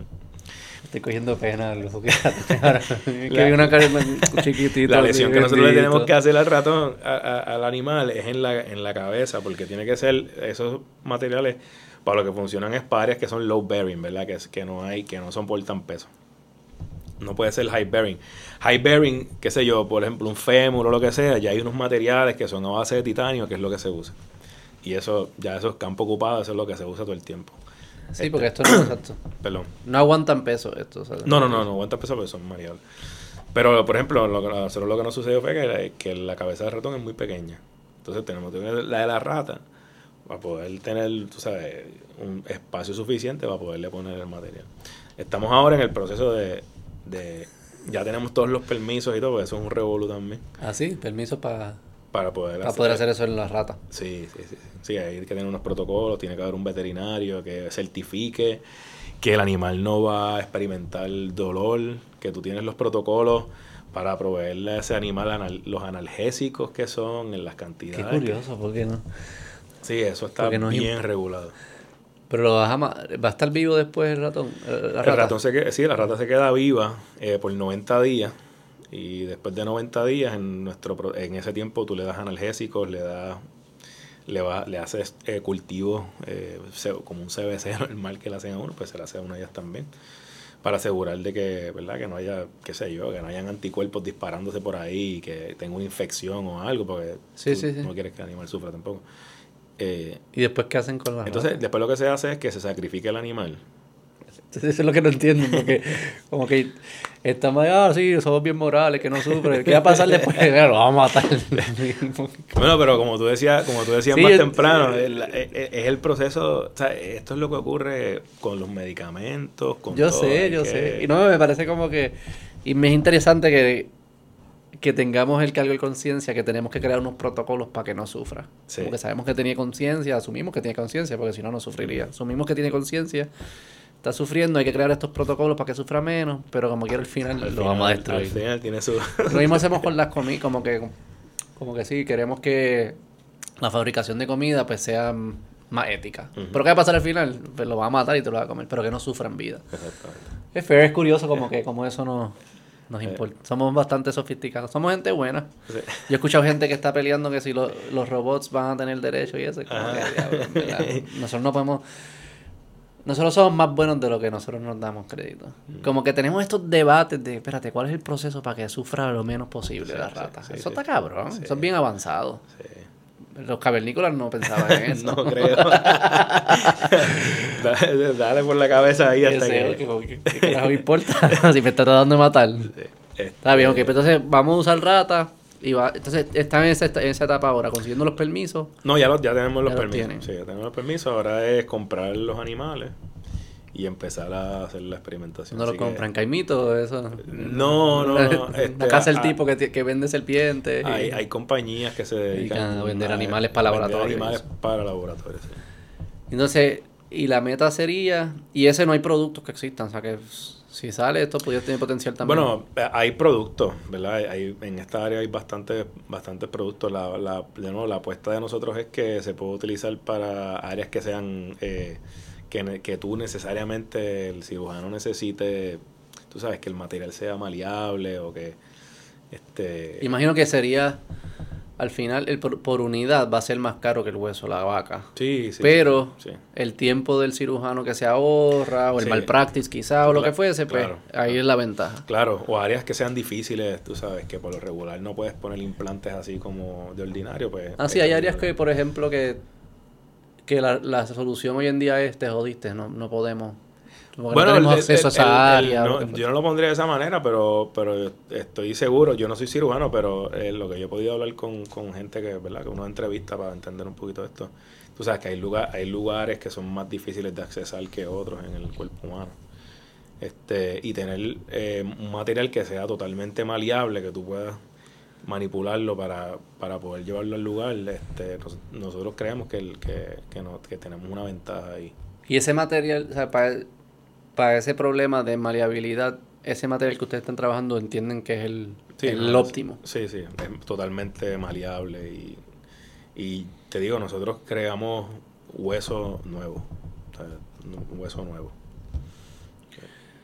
¿Cómo ustedes escogen qué enfocarse? ¿Cuánto es como que me, yo- el Mad Scientist me levanta? Esta es la pregunta que me importa, me no importa si el mundo le importa, esto es lo que me importa, lo voy a investigar. O es más como que yo creo que hay una necesidad, o que voy a investigar esto. O sea, ¿cómo, se, cómo se decide? Es una, es una pregunta interesante. Eh, yo creo que hay eh, científicos de las dos categorías que tú, que tú mencionas. Está el científico que se cuestiona preguntas bien fundamentales de la ciencia, que son este misterios que todavía no se han podido resolver de la ciencia en general, lo que sea, de la química, la biología, lo que sea, y se enfocan en entender eso. Y hay otros científicos que yo un poco me, me, catalogo en esa área, me clasifico en esa área, que estamos más pendientes a, a poder crear algo, ¿verdad? Que, que sea, a mí me gusta mi a mí me gusta, me gusta la ciencia fundamental, pero me gusta que mi ciencia fundamental sea en función de entender algo eh, para yo poder desarrollar un producto o adelantar, tú sabes, algo. No, no me gusta verlo en el vacío. Que sea un poco más, más, más práctico el Más- momento. más Porque la otra se convierte eventualmente Sí, sí, sí, la fundación de muchas otras cosas. No, definitivo. No, yo, yo no digo, yo, yo no digo Sí, pero que- te identifican más. yo me identifico más con esta, con esta área, me, como que me, me emociona más. Eh, yo tengo un respeto brutal por estos colegas que se enfocan en, en, tú sabes, en la ciencia bien fundamental, porque el tiempo que, que pasa en que ellos están investigando esto a que se vea algo al final del día es, Sí, es sí. bastante. o sea, A veces son- ellos ni los van a ver. veces ellos ni lo van, ni lo van a ver. Pero tú sabes, eh, personas que tienen ese nivel de, de, o sea, de paciencia, pues yo lo, lo- lo admiro y lo respeto muchísimo. Pero a mí me gusta más esta área de, de yo poder desarrollar, desa- desarrollar el producto. Y hay veces que como la industria no está conectada, que dice, porque yo me imagino, ahora que yo te conozco, gente, yo no estoy tratando de resolver nada más allá que, que mi cerebro, este, pero si estuviese tratando de resolver algo físico y dice como, eh, tengo este problema, déjame llamar a Eduardo, mira Eduardo, tengo este problema, yo sé que hay, un, hay muchas empresas como la mía que tienen este problema, hay un market share grande, hay un potencial aquí, es como que por si te dan ganas de investigar eso, investiga. Como que esa, eh, no, no lo usan como de esa forma las empresas. Sí, ¿no? como, como consultores. Como Este, consultor decirte, mira, tenemos este problema, si le metes ciencia ahí y descubres algo, hay potencial. Sí, sí, a, a mí me ha sucedido. Mm. Este, de hecho, hubo una compañía, eso era una compañía local. eh, era una compañía incipiente, o sea, era como un startup, pero Ajá. ellos tenían unos, unos problemas relacionados pe- específicamente con membrana y nos consultaron, nos consultaron a nosotros. Sí, eso ocurre, eso ocurre. Este, claro, lo que pasa es que a veces estas compañías también quieren, este, como uno es profesor académico, pues quieren como, tú sabes, lo, lo quieren hacer que uno lo haga gratis. Ah, sí, sí, sí. sí. este, Y entonces pues tampoco uno puede hacerlo. Sí, están los macetas por ahí. Sí. ¿Por qué tú decidiste estudiar ciencia? Porque hablamos de que la cultura puertorriqueña no es como que no está, no nos están empujando por tu siete llaves. O sea, como- como- ¿Cómo Eh. fue tu proceso personal? Pues nada, yo, yo, yo recuerdo cuando yo era chamaquito, qué sé yo, cuando yo estaba, digamos, en segundo o tercer grado, yo me acuerdo que yo lo que quería hacer era mecánico. Yo me acuerdo yo, vivamente de yo entregar mis trabajos diciéndole a la maestra que yo quería ser mecánico. Después eso, un poco más tarde, fue cambiando a que yo quería ser médico. Ok. ¿verdad? Y ese es el proceso que por lo cual por el cual pasan muchos de esta gente que estudian ciencia. Este, porque es lo más tangible que uno ve, ¿verdad? Que ciencia, pues, me- médico. Claro. Ingenieros y médicos, Eh, probablemente sí, periferia de ciencia. sí. sí. Eh, recuerdo que cuando llegué como a noveno grado, pues me empecé a interesar mucho por las, por las ciencias terrestres. Tú sabes, todo lo que fuera volcanes, este, eh, qué sé yo, cosas de la naturaleza, como que Pero me- con montañas, cosas así, montañas, todo, como, era como que todo me estimulaba bien brutal. Y me- yo quería ver documentales todo el tiempo. O sea, era como toda esa... eh, y entonces cuando llegué, digamos, yo te diría, te diría como a grado 11 o 12, pues que ya uno empieza a coger, a tomar clases que son un poquito más dirigidas de en biología, química, eh, pues ahí como que empezó, me empecé a definir en que yo quería estudiar algo relacionado con las ciencias, pero en ese momento yo no sabía. Eh, cuando entré a la universidad, eh, el primer curso de química que tomé, de química, que se llama Química General 1, que eso es lo, es lo más general del, del Ah, mundo. la tabla periódica. La tabla periódica, tú sabes cómo funciona el, el átomo, etcétera. Yo me enamoré de eso, pero no, pero brutalmente. ¿Pero qué fue? No sé, el, el, el, el- era el, o sea, el proceso de el, el tren de pensamiento que uno tiene que tener como para resolver las cosas, resolver los problemas. ¿Sabes que Para mí Yo química me, es la me que... enamoré de eso. la que nunca con- yo nunca he conectado con la química, nunca, no la entiendo, para mí es demasiado la física es menos abstracta para mí que la química. Sí. Bueno, de la física mecánica tal vez, pero la... la, la- Hasta la de hasta la del La física universo y eso. No, no, no, eso no, no, no. Sí. Ya cuando si sale la palabra cuántica ya ahí Ya yo no, no, me sí, desconecté. deja eso. Pero hasta la física sí, la que te enseñan en high school que es más como que pues movimiento, fu- Sí, sí, fuerza, mecánica, ajá. qué sé. Pero también la del espacio, como que el Big Bang y toda la astrofísica, hasta como que me da más curiosidad y la entiendo mejor. La biología, pues bastante, pues, son- Sí. no sé, me identifico con, con ella. Claro.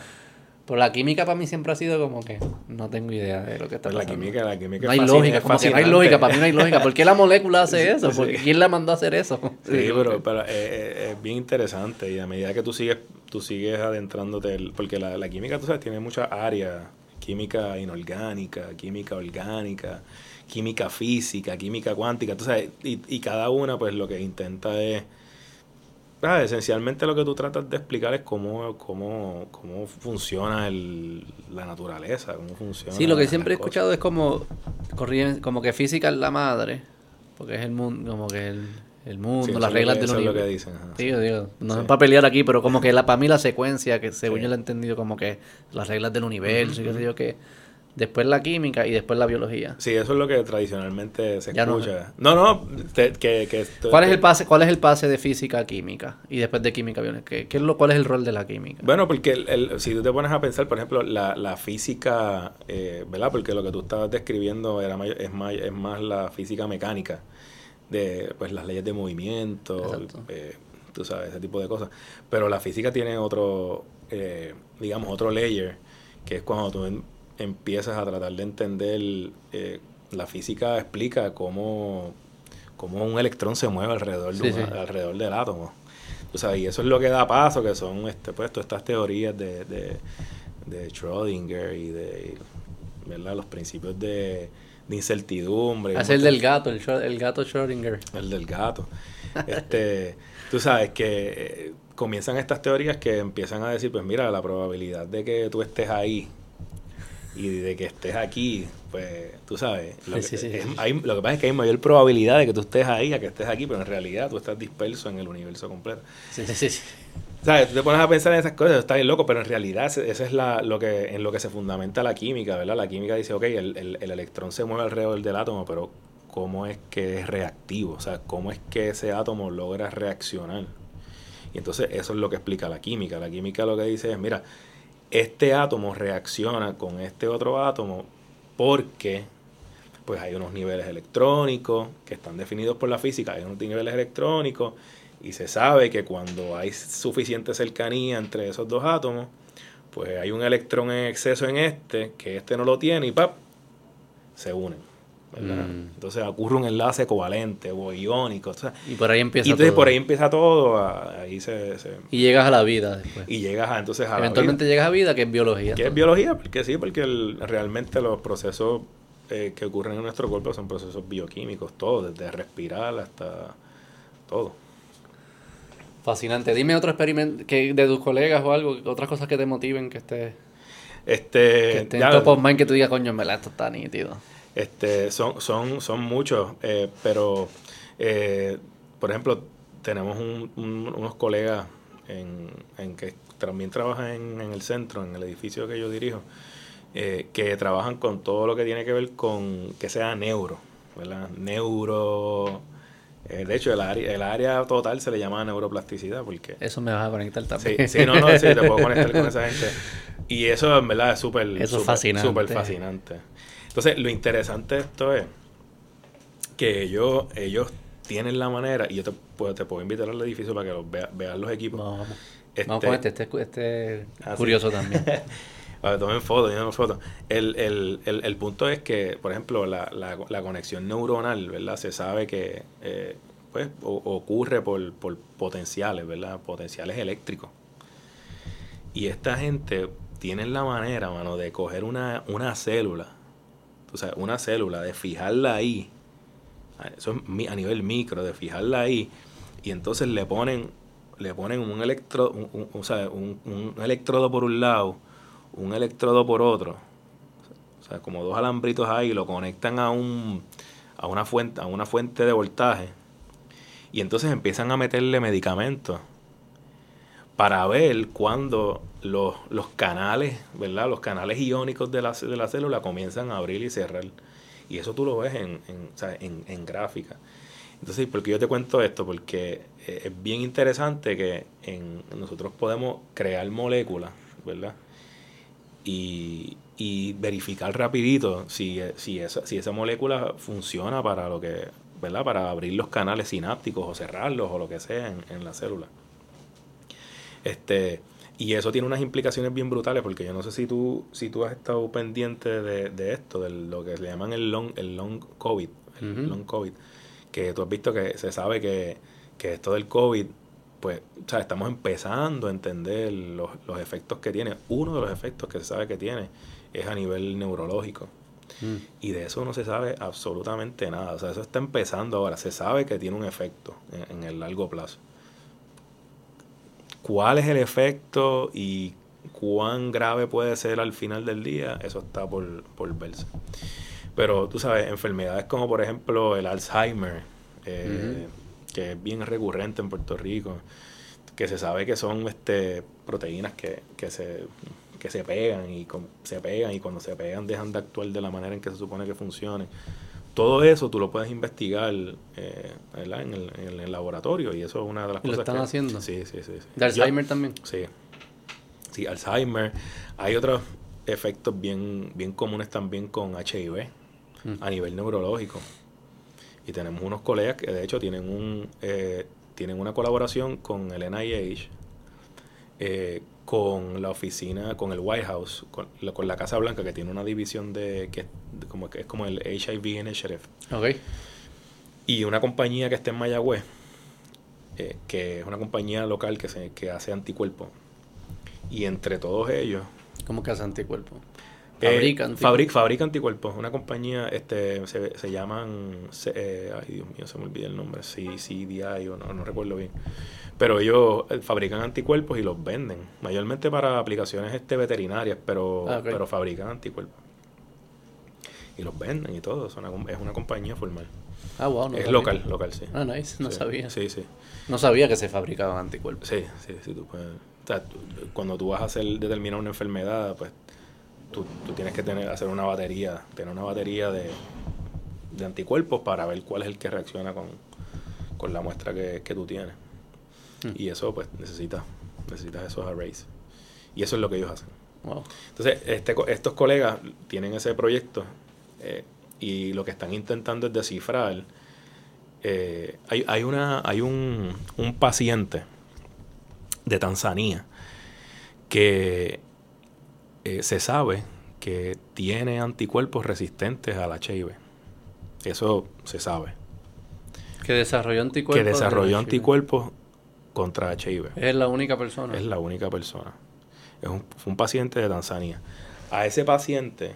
¿Cómo desarrolló? ¿Cómo una, una única persona ese- desarrolló? eso es lo que... ¿Que eso- una mutación eso es- algo? exacto, eso es lo que se, lo que se está tratando de, de entender. Por cómo fue que él desarrolló esto. Entonces, lo que se hizo fue que se le, se le- se le extrajo una muestra de sangre a ese individuo. Y, y eso se ha convertido en un ejemplo de, de cómo, de, de cómo es que se, se desarrolla la inmunidad. ¿Verdad? ¿Cómo se desarrolla la inmunidad? El, el NIH y la Casa Blanca están bien interesados en ese caso porque piensan que si, claro, si, si de alguna manera se averigua cómo es que este individuo genera esa inmunidad, pues se puede ¿verdad? A- trabajar alrededor de eso. Así que estos colegas lo que están haciendo es, junto con el NIH, el NIH le envía lo que se llaman unos envelopes. Eh, se los envían y entonces ellos acá lo que hacen es caracterizarlo, que no es otra cosa que como entenderlo. ¿verdad? Sí, descifrar. descifrarlo, cómo, cómo se ve, por qué, qué tiene. Este, y luego de eso, hacer estudios con, con células. Esta gente que están ahí en el centro lograron llegar a fase 1 de estudios clínicos. El, el, el- Para, para esta del de Sí. que fuese como un, pro, un- una vacuna. Una, vacuna de HIV. Una vacuna profiláctica, que tú se la puedas dar, pero que tú se la puedas dar de, manera profiláctica a la Preventivo. gente. Preventivo. Del HIV. Del HIV. Que todavía es un problema grande en, ciertos países de Todavía África. es ¿no? un problema. Todavía es un problema. Porque ya acá en Estados Unidos y, eh, y en Puerto Rico, si te da, pues hay como los tratamientos son bastante buenos, son- pero esos no son accesibles para esos países africanos, son muy caros. No, no, no, no, son tratamientos costosísimos. Costosísimos. Y está en fase 1 todavía. Esa eh, llegó hasta fase 1. Llegó, ¿Pero se llegó cayó hasta fase o qué? 1, se cayó. ¿Por qué se cayó? Bueno, se- No. o sea, tú tienes que, eh, hay que sobrepasar unas barreras, este, heavy, Unos estándares. unos estándares heavy. Eh, no, lo, no los pasó. Así que, de nuevo, ahora lo que se hace es volver al, al- volver al drawing board. O sea, no es que se cayó el proyecto. Pero ¿cuál fue el estándar que no? ¿Que la efectividad o la seguridad? No, no estoy, no estoy claro con eso. Te podría preguntar o, o te puedo Ah. Entonces vuelve al drawing board a- para poder... se vuelve al drawing board, tal vez, qué sé yo, diseñar la molécula de manera diferente o con otro, otra configuración. Ah, wow. Y entonces volver a... Pero de una vez, primero es con células, ratones o, o modelos animales y después fase clínica. ¿Y la Casa Blanca se lo envía a un montón de laboratorios o fue que los escogieron ustedes? No, es una iniciativa, El primero que llegue el gana. primero que llega. Y hay otros que están en fase 1. Y hay otros que, que están en fase 1 y tú- ¿Hay alguien en fase 2? no, no sé, no sé, no sé. ¿Cómo ese tipo habrá desarrollado eso? Eso, yo no, yo no soy este infectólogo ni inmunólogo ni nada de eso, pero es, es- o sea, es un caso bien, bien interesante. Pero que sea una, uni- una única persona. Eso son... Yo me paso viendo eh, en YouTube. Hay una gente que hace como simulaciones de evolución. Ajá. que son fascinantes, como que eh, y es lo que están tratando de demostrar es cómo tú de algo bien sencillo llegas a algo bien complejo, con reglas bien bobas, solo solo con la capacidad de evolucionar, de Mm. aprender. Entonces como que le dan, ¿sabes? ponen unos muñecos, unos siempre son unos circulitos, qué sé yo, que dicen como que le ponen distintas reglas, como que tú siempre te vas a mover para el este, tú te vas a mover para el norte, tú para el este, pero si te encuentras con este, pues te vas para el- da unas reglas así bien sencillas. Y, y crea variedad, le da play eh, y crea también reglas de reproducción, como que quiénes se mueren, quiénes nacen, qué sé yo qué. Y le da play y tú vas viendo cómo todos se van, cool. se, se van creando y van desarrollando la- las mismas características que son las que parece que funcionan sobrevivir en ese, en ese mundo. Pero algo que hace también es que él se da cuenta que una vez hace eso, si no le añade la variable de mutaciones arbitrarias que van surgiendo, después de ciertos escenarios, todo el mundo es igual. Y, se, y, y, y no siguen creciendo, se estancan. Porque todo el mundo va a evolucionar a lo mismo. No necesitas las mutaciones para que empiece, para que siempre estén surgiendo nuevas formas que son distintas a las antepasadas y entonces sigan, sigan, sigan creciendo. ¿Cómo se llama el...? Yo te lo busco por YouTube, pon Simulation, Evolutions, que sé hay un montón. Hay unos que hay unos que son bien brutales, que son de inteligencia artificial, de carro. Como que, como tú le enseñas un carro que, que, que vaya por un, como con una pista bien difícil. Y en vez de tú enseñarle, tú dices, pues tú creas una regla. Las mismas reglas que tenemos de la evolución. Tú quieres sobrevivir, tienes que tener ciertas señales de qué es bueno, qué es malo. Y le das play y el carro aprende solo. Fascinante. Y te lo va enseñando el video. Pero lo digo porque probablemente quizás eso, yo no sé mucho de esto, pero me, que una sola persona pueda crear ese anticuerpo, me parece que es como una, una mutación que pareció ser eficiente para sobrevivir y, Podría ser, y algo, sí, algo por ahí. Sí, porque se- lo que sí se Que sabe... sola, eh, lo- Eh, lo que sí se sabe es que el- el- la- las, prote- las proteínas, ¿verdad? Los, anticuerpos tienen este alrededor, que los anticuerpos son proteínas, pero alrededor hay, hay ocasiones que tienen azúcares, ¿verdad? Son azúcares, este, que son glycosides. Y dependiendo de los lugares donde estén esos glycosides y de la extensión que tengan esos glycosides y las ramificaciones que tengan, es donde es cuando se genera verdadera inmunidad. O sea que lo, lo fascinante de esto es que, que no, hay veces que no tiene que ver con, con el anticuerpo per se, sino cómo, cómo está decorado con, e- con estas azúcares. Pero ¿por qué, él se le, por qué ese señor se le decoró distinto a todo el mundo? Porque asumo que la vida, a menos que el señor tuviese una vida súper distinta a los demás. Eso es lo que no... Pero probablemente era un tipo normal. Eso es lo que no, lo que no se sabe. Y yo creo que el esfuerzo ha sido más en, en entender cómo es que se, cómo genera el Pero anticuerpo. al señor. ¿Verdad? Mira, señor, yo ¿qué fue lo creo que el esfuerzo ha sido más en, en entender cómo generó la inmunidad para imitarla. eh, más allá de lo que tú dices, que a lo mejor, no sé, a lo mejor se ha hecho, pero yo no, yo no estoy muy al tanto de eso. De entender, qué sé yo, la dieta que llevaba, o, lo- el lugar donde vivía. O, Sí, yo aquí tirando no de, de la- apostando de la ignorancia. No creo que él tuviese una vida distinta, probablemente era una persona normal. Y algo adentro de él era distinto y pues me parece que es una mutación genética. Y cuando digo mutación no estoy diciendo que es un X-Men ni nada, eh, eh, todos tenemos mutaciones. Sí, sí, o sea, sí, como que no sé quién está tratando, pero los genes o qué sé yo que tratando de hacer cosas, estrategias nuevas. Y él pues le dio la casualidad que pasó esa y le funcionó. Sí, sí. Maybe algo así, quién sabe. Sí, ¿no? Ojalá lo descifren. Este, esa está interesante. Sí, esa sí. tiene potencial. Yo te puedo conectar con, con, con la persona que realmente sabe mucho de esto. Sí, conéctame con todo esto porque yo quiero entender la ciencia Sí, detrás de todo eso. Y los de neuro a mí, para mí el cerebro, Ahí hay, entender el hay, cerebro. hay otro grupo que trabaja también allí con, con el ciclo circadiano. Eso es de dor- como para dormir. ¿no? Sí, e- es, es el ciclo que, ¿ves? En ese, el ciclo de noche y día, pero que tiene unas implicaciones en tu salud general que son brutales. Sí, eso Bru- escucho. brutales.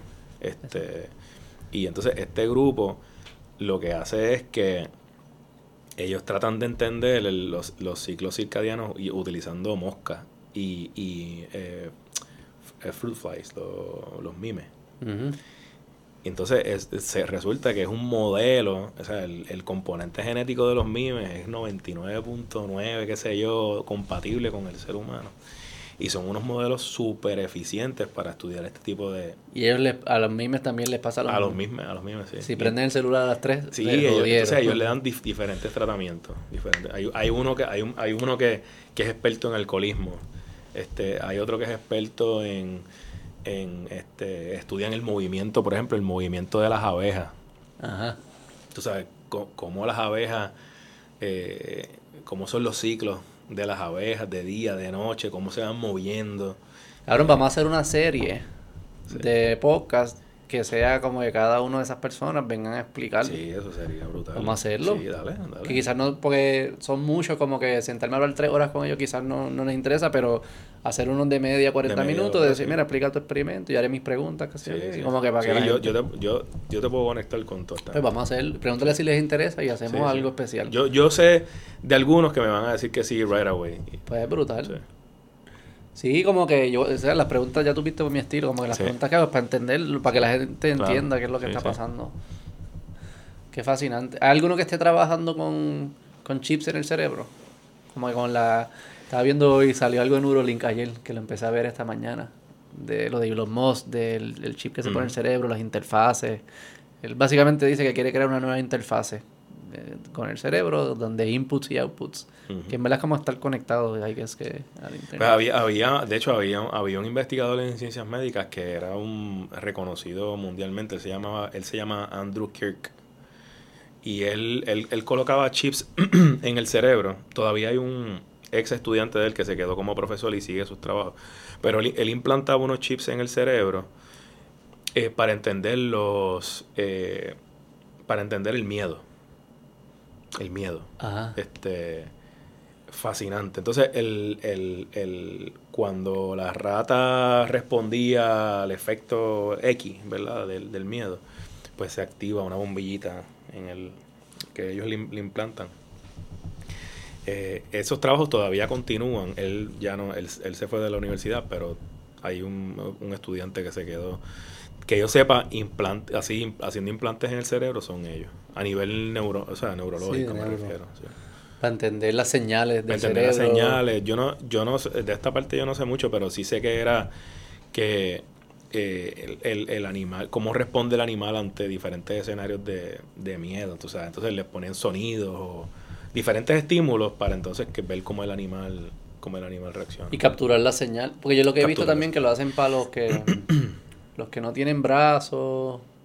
Este creo que sí, que los que no tienen brazos, como que ellos descifraron, descifran las señales que trata, que envía alguien, no me acuerdo, no estoy explicando bien, pero era como que descifraban las señales de que envía alguien con brazos y después entonces ya pueden eh, aislar esa señal y entonces darle como un brazo de embuste a los que no tienen brazos y cuando ven esas señales saben, Mm. saben qué es lo que está tratando de hacer. O sea, como que al final mucho de esto, o todo, no sé, me imagino que funciona por señales Sí, de inputs sí, y outputs, como que entra esto, ah, pues haz esto, esto, esto, señales- esto, esto, inputs y outputs, inputs y outputs. O sea que si de alguna forma tú puedes identificar cuáles son esas señales, pues puedes entonces crear como o personas que nos ayudar a la verdad con, con implantes o hasta personas digitales pudiesen crear. Que eso, eso también me- va a venir. yo siempre dicho como que como digo, ya no sé, siempre yo le hago la pregunta, es bien absurda porque no podemos profundizar, pero es como, como yo como yo sé que yo no soy una un de esto digital. Sí, sí, sí. Porque alguien puede decir, si alguien, si, si eventual en mil años somos capaces de, de entender todas las señales, o en cien mil años, pick a date, somos capaces de entender todos los inputs y los outputs, pues yo puedo crear una, yo puedo simular algo que, que se cree que es una persona, pero no es una persona. Que maybe somos ya nosotros eso. pero al final es- eso me interesaría personas que estén pensando como, como que me expliquen cómo funciona el cerebro, eso de los inputs y los outputs. Sí, eso eso- es fascinante. Eso tenemos en el centro allí tenemos un cen- un piso completo que es De eso. de Ah, pues yo tengo que ir a este centro. Sí, sí, sí. Y aceptan invitados entonces. Sí. VIP. Chicos, pues cuando, cuando quieran. Mientras más la gente sepa, mejor. No, es que es fascinante y, y- y hay de todo, me imagino, contestando preguntas que si se contestan tienen un impacto inmediato, Sí. como preguntas que hay que contestarlas, no sabemos para qué, pero eventualmente va a surgir algo de eso. este Gente que está soñando con o sea, una nueva forma de, de, hacerla, de vivir, de hacer las cosas. Todas estas cosas son... Sí. Es que de ahí es que viene el, el progreso, ¿no? Sí. no viene de otro lado. Ah, son pequeñi- pequeños pasos Pa, que pa, se pa, van pa, pa. dando. Qué fácil. ¿Y, y cuán insertados están ustedes y la Universidad de Puerto Rico en el, en el ecosistema de universidades internacionales?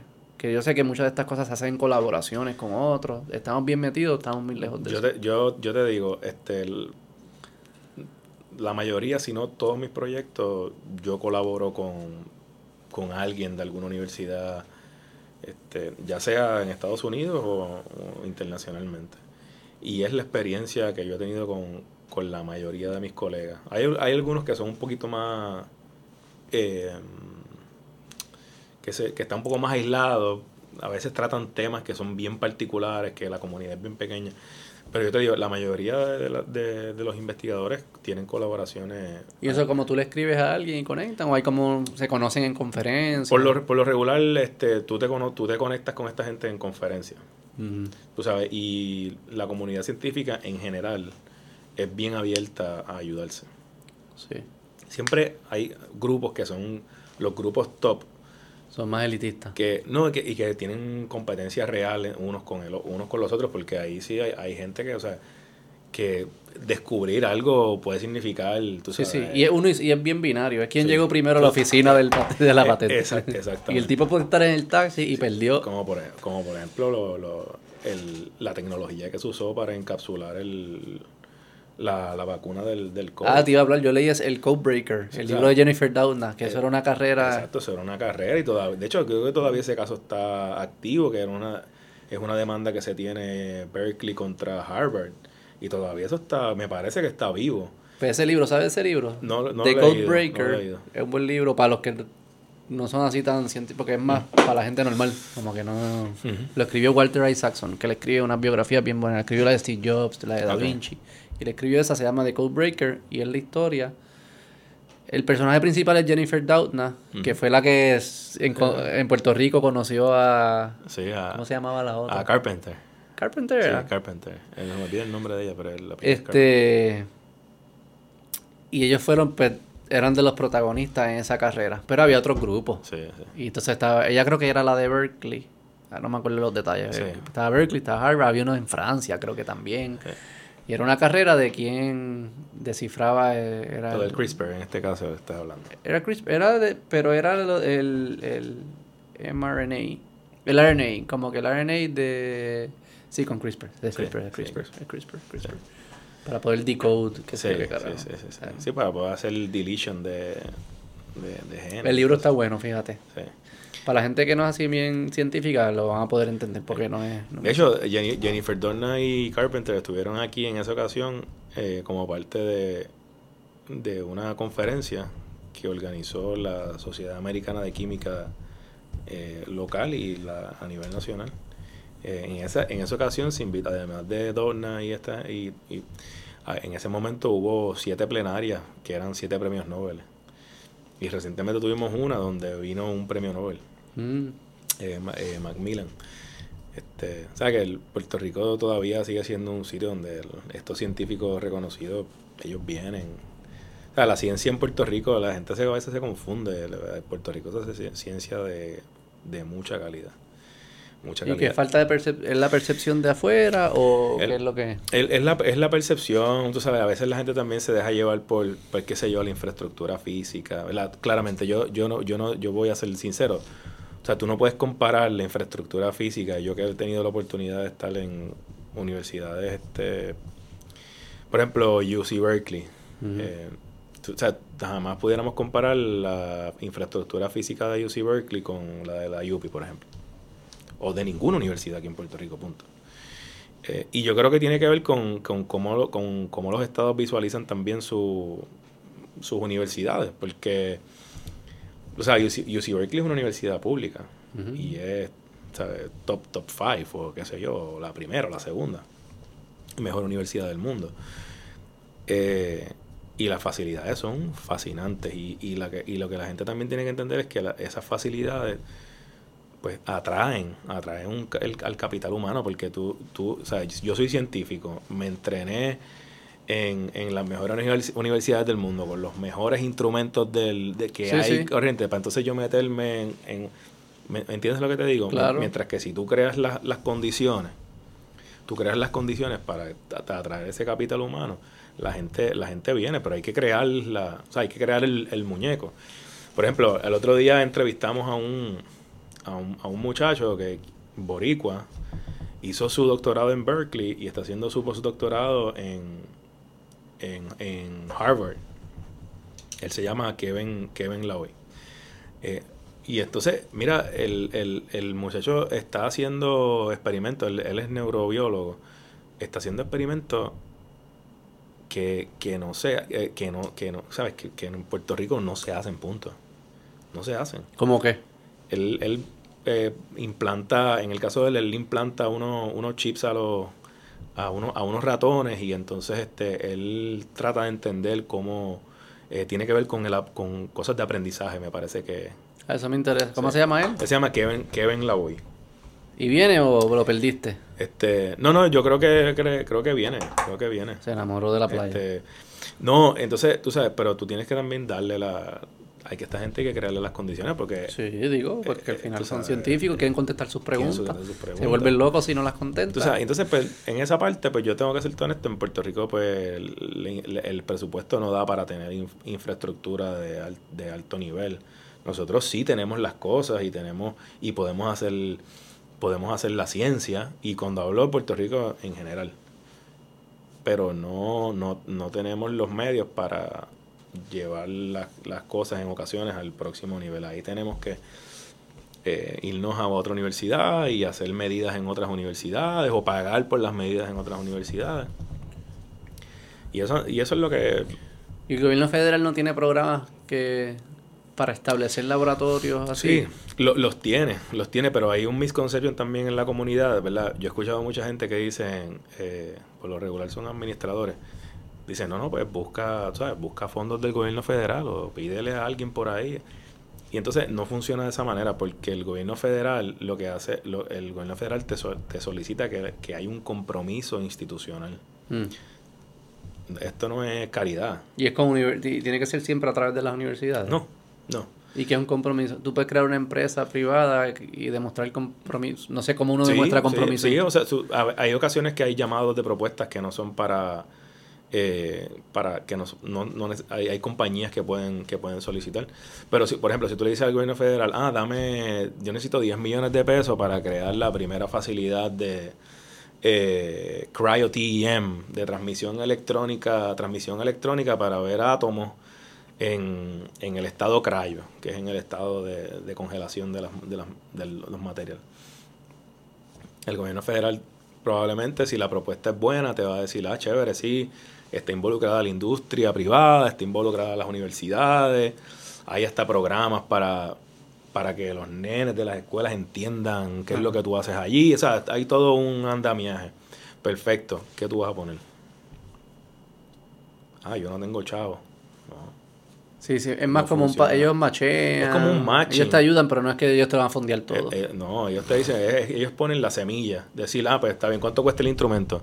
Ese instrumento cuesta, ah, pues cuesta 6 millones de dólares el instrumento, que eso es lo que cuesta. Ok, ¿y los otros 4 millones, ¿para qué los quieras? Ah, porque para el cuarto, para poner los foundations bien puestos, ok. ¿Qué tú vas a poner? Tú tienes que contratar a un experto. O sea, ese instrumento tú no puedes ponerla ahí que a cualquiera correrlo. Uno. Dos. Tú necesitas eh, dinero para mantenimiento. ¿Cuál es el compromiso de la institución? ¿Dónde está la carta del decano? ¿Dónde está la carta del rector o del presidente de la universidad? Que diga que tú vas a tener un fondo recurrente de 2 o 3 millones de dólares al año para darle mantenimiento a esa facilidad. Y mucha gente podría verlo como que se está botando dinero, pero realmente no se está botando dinero. Lo que se está es, primero se está entrenando el capital humano. Y te digo, y esto yo lo digo donde quiera que me paro, de la, de la UPI salen gente bien, bien, bien, bien preparada. Bien preparada, con todos los problemas que hay y todas las cosas, súper bien preparada. Mm. Súper bien preparada. Y compiten de tú a tú con, con cualquiera. O sea que yo creo que es, un, es empezar a darle atención a algunas cosas, ¿verdad? Mucho se habla de que, yo no sé si tú has escuchado de que los cambios demográficos, todas. Sí. De- que no están naciendo niños. no están haciendo niños, tú sabes. Entonces, que eso tiene unas implicaciones en la universidad y eso es verdad. Tiene unas implicaciones en, la- en las escuelas y eso es cierto. Pero, por ejemplo, analiza eh, los datos de la, de la universidad. Eh, la matrícula, la matrícula de estudiantes que quieren estudiar ciencias naturales ha bajado, pero compararla contra otras facultades. Y cuando tú las comparas contra otras facultades, te vas a dar cuenta de que, de que en Puerto Rico, por la razón que sea, que eso es otro tema, pero hay un interés de, de mucha gente de estudiar ciencias naturales.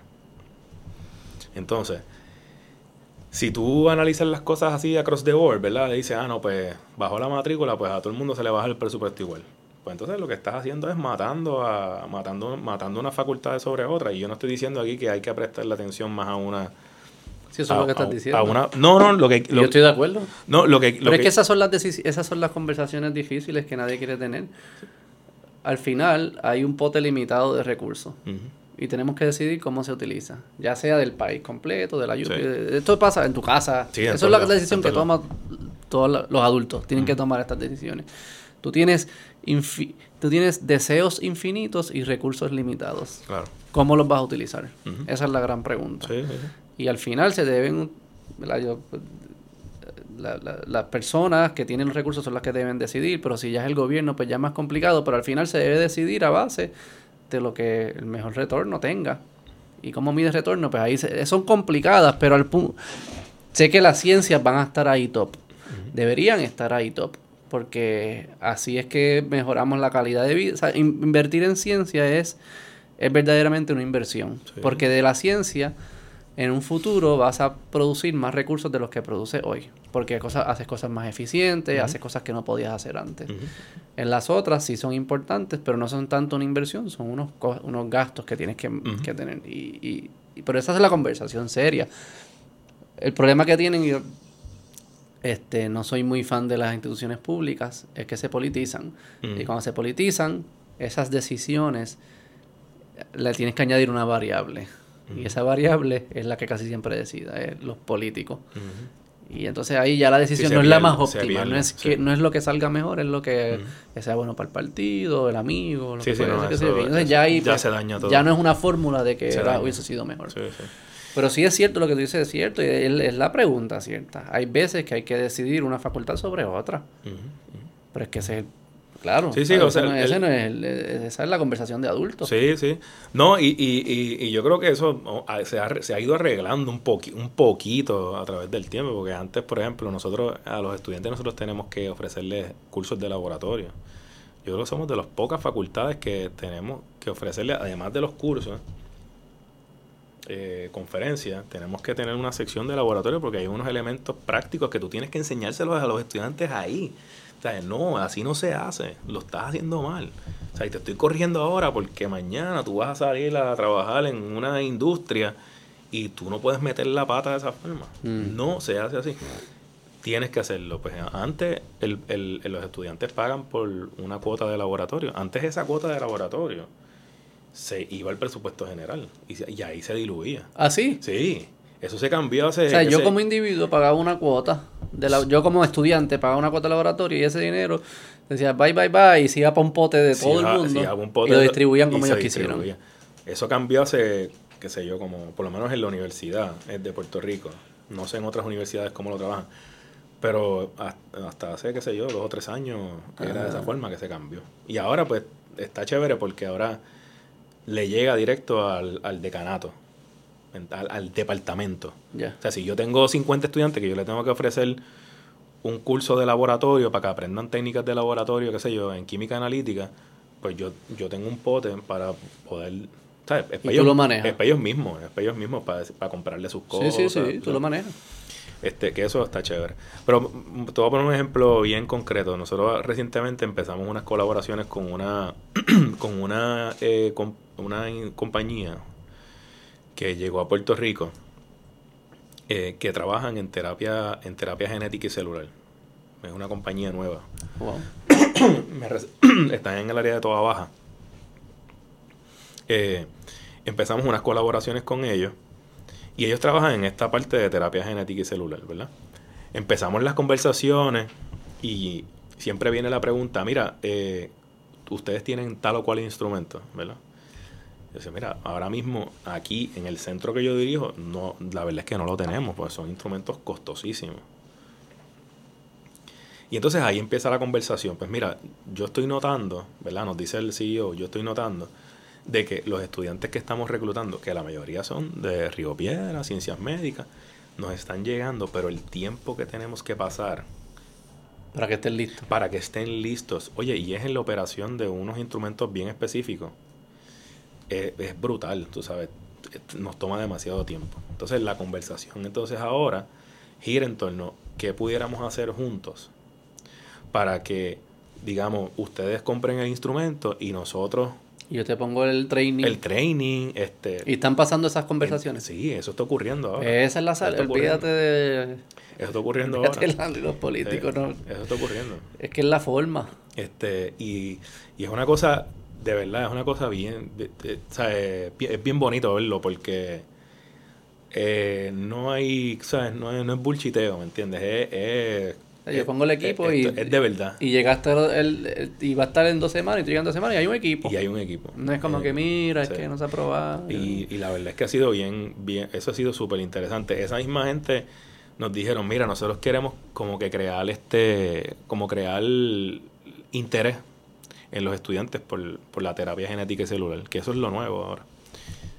Entonces, eh, Gene therapy. Gene and Cell Therapy.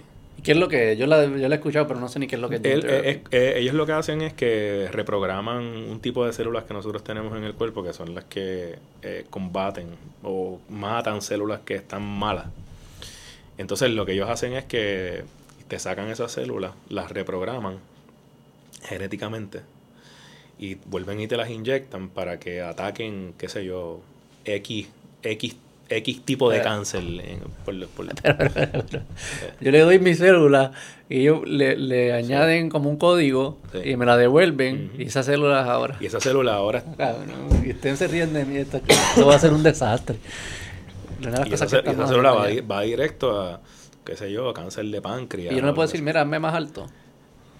Este, pues no, no, esa parte, esa parte no, no creo que, no creo que se pueda, ¿verdad? Porque Por ética. Pero, eh, pero no, sí, no sé. Yo, hay un tipo que en California que se llama el Odin Project, que él, él se, él hace, él se hace su propio, sus propios cambios. ¿Tú has escuchado de eso? Isai lo hace. Sí, se inyecta en público. ¿Tú lo has visto? Que es un ¿Cómo se biohacker. escribe? ¿Cómo se escribe? El Odin, Odin Project. Tiene que tener en YouTube. Sí, sí, tiene, tiene. tiene. Pues búscate Este, uno, búscate uno. el Odin Project. eh, él es como un biohacker. Es que en verdad es que es bien loco porque es que somos somos un eh, somos un, un, pro- un programa. Sí, sí, sí. Cambias el código, cambias tú. sí. Tú eres un código. Eso es todo lo que es. Pues, y un alma para los eh, religiosos. pues- un código como un alma. Y, Pues esta gente- y si no es religioso, pero es código esta, nada más. eh, esta gente hacen eso y, y, a, y les- a ellos le está yendo súper bien. Eh, Y están aquí. O sea Sí, que están- pasando. Has dicho varias cosas que están pasando aquí que, ni pasando. sabía y son altas, ciencia alta y. en Puerto Rico, para que sepas, Beto, en Puerto Rico están llegando una cantidad de compañías de terapia genética y celular que nunca se había visto. Y eso, Pero eso no es para venderlo aquí.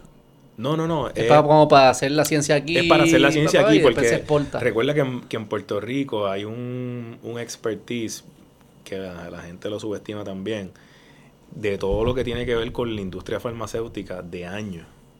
De años. Que se traduce a este tipo de Entonces, cosas. tú sabes, estas compañías vienen y pueden conseguir aquí a los, a los expertos, Que es desde ciencia hasta ingeniero. hasta O ingenieros. sea, el químico que te de hace la fórmula y el industrial que te diseña el De proceso. todo, y de todo, de todo. Aquí, de verdad, en Puerto Rico hay una masa crítica brutal de eso.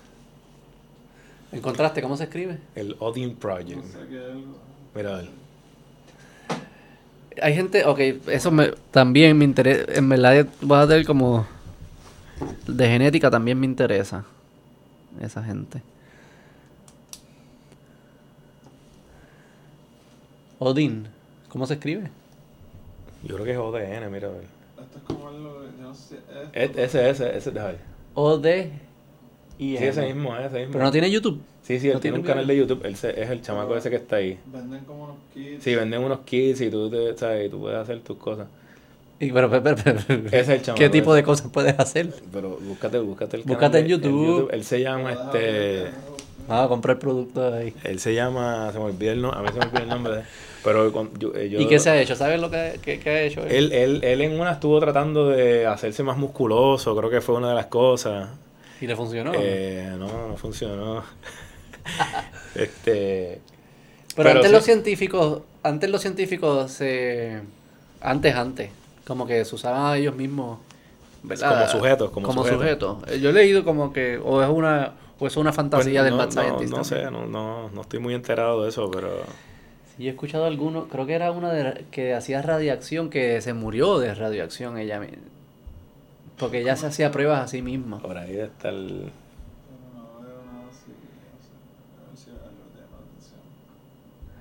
No. No hay nada así como loco. Son Ese, ese es el chamaco, Jo- Josiah Signer, ese. Ese es el chamaco.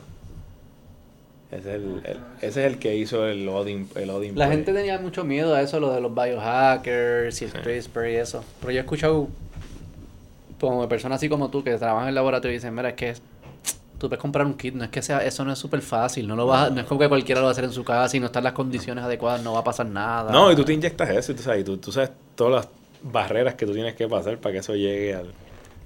Sí, O sea, sí. no, eso no es tan sencillo. Pero el- esta gente eh, eh, hacen, hacen este tipo de reprogramación a nivel genético. Y entonces vuelven y la, te, la, Y te la inyectan. te las inyectan y entonces lo, lo- la, idea, eh, la idea es que ataque un cierto tipo de cáncer o lo que sea. Y Y funcionó. Sí, esta gente tienen patentes en eso y están desarrollando ahora mismo aquí en Puerto Rico. Qué brutal. Sí. Mira, ponte el primero. El primero salía algo, este es del New York Times. Un. Pero. ¿Se escucha aquí? No, no lo pongas completo, pero lo pueden buscar. How a Rebel Scientist. Ponlo de nuevo el título.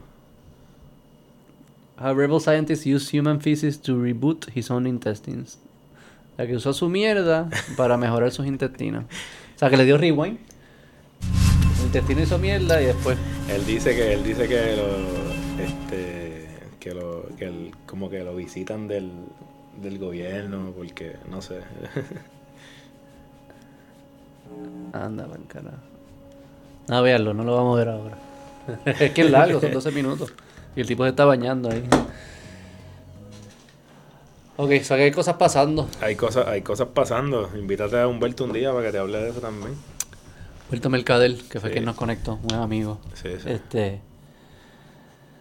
que, Super. él, que él tiene más claro, él tiene más, más conocimiento de, lo, de la gente que, de la que están llegando aquí. Muchas compañías, mano. Muy, de verdad. De verdad. ¿Y se pueden hacer la- más laboratorios privados?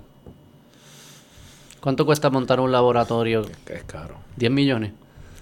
Es caro. El, el- el edificio nuestro, construirlo costó eh, 85 millones. Pero el edificio. Sí, ok. Pero. es- espe- necesita unas especificidad, Sí, especificaciones. Sí, hay, una, hay unas regulaciones, hay unas especificaciones. el- el- que no por- se les escape el virus. Sí, bueno, si, si tienes este laboratorios que son BCL3 Sí, y ese sí, tipo de cosas, pues eso es ya otra categoría. No, pero los que están aquí. Los materiales, las máquinas, todo eso es lo que es bien costoso. Es bien costoso y el, el hacer el, re- el, el retrofit de un... Tú tienes un espacio como este y quieres hacer un laboratorio, es costoso. Los bancos de laboratorio son costosos, los sistemas. Tú sabes, el- tú no puedes usar una consola de aire como esa, tienes que usar consolas de aire que estén separadas de la que va, Sí, vas a respirar tú y yo. Ok. Ah, tiene- hay unas especificaciones. estándares. Hay unos estándares. Bueno, Eduardo, vamos a dejarlo ahí. ¿Algo más que quería Este, Compartir. no, nada, por si, por si esto llega, sigue llegando por ahí, el, el- próximamente en el centro vamos a empezar la construcción de una, de una incubadora, es una incubadora para empresas pequeñas que Pero de ten- ciencia. de ciencia, que tengan un pro- food truck? no, no. Este, que tengan, tú sabes, que tengan proyectos, que sean compañías ya formadas, no tienen que ser de Puerto Rico, pero que tengan ya algo formado. eh, la intención es ofrecerle espacios de calidad, acceso a la instrumentación, acceso a expertos, que son los investigadores que están allí, para que puedan seguir desarrollándose. Y claro, la, de la forma en que nosotros ganamos es que eh, de alguna manera pues se comparte el- la propiedad intelectual o al final eh, sea, hay participación. profit sharing, o de alguna manera, pero eh, que eso está ahí. Ah, eso está cool. Sí. Eso, esa ¿Y ¿Eso constru- va a hacer una convocatoria o algo? Eh, sí, la construcción de ese piso empieza en enero. ¿Y cuándo empieza el programa? Pues la construcción no tarda un año, así que estamos hablando del 2024. Porque no tienen un- no hay, no hay pisos vacíos allí. Sí, sí, por eso es un piso que está vacío. Hay que establecer, eh, ponerlo. de- Sí, pero tú sabes. tarda- todo lo que me acabas de explicar de los estándares. Tarda, tarda un año como quieran hacerlo. Pero está chévere. Sí, sí. Entonces, pero claro, es un, pro- es un programa completo, no es como el, el- el sitio nada más, sino que hay un Sí, sí, sí, programa claro. de capacitación, de Hay expertos. expertos en el área de finanzas, en el área de este de cómo desarrollar un plan de negocio, todo este tipo de cosas que a veces estas compañías pues no son científicos, tú sabes que la realidad del asunto es que nosotros no sabemos nada de eso. Pues manténme al tanto. Sí, sí. Manténme al tanto y siempre. Vamos a hacer lo del programa. Lo hablamos ahora Sí, fuera de aire. Hablamos cómo pudiésemos hacer algo para que Sí, vamos, estuviese interesante. Sí, que, que usen el podcast para para divulgar. para divulgar quizás una primera, pero luego según van surgiendo nuevos conocimientos, cosas nuevas, pueden una vez al año venir aquí y explicarlo. Me interesan estos temas y a mi audiencia le gusta mucho y, y nadie los está hablando. Y aquí hay ciencia nítida. Sí. ¿sabes? Como cosas importantes. Vamos a darle. Dale. Gracias, Eduardo. Sí, seguro. Bye, bye. bye.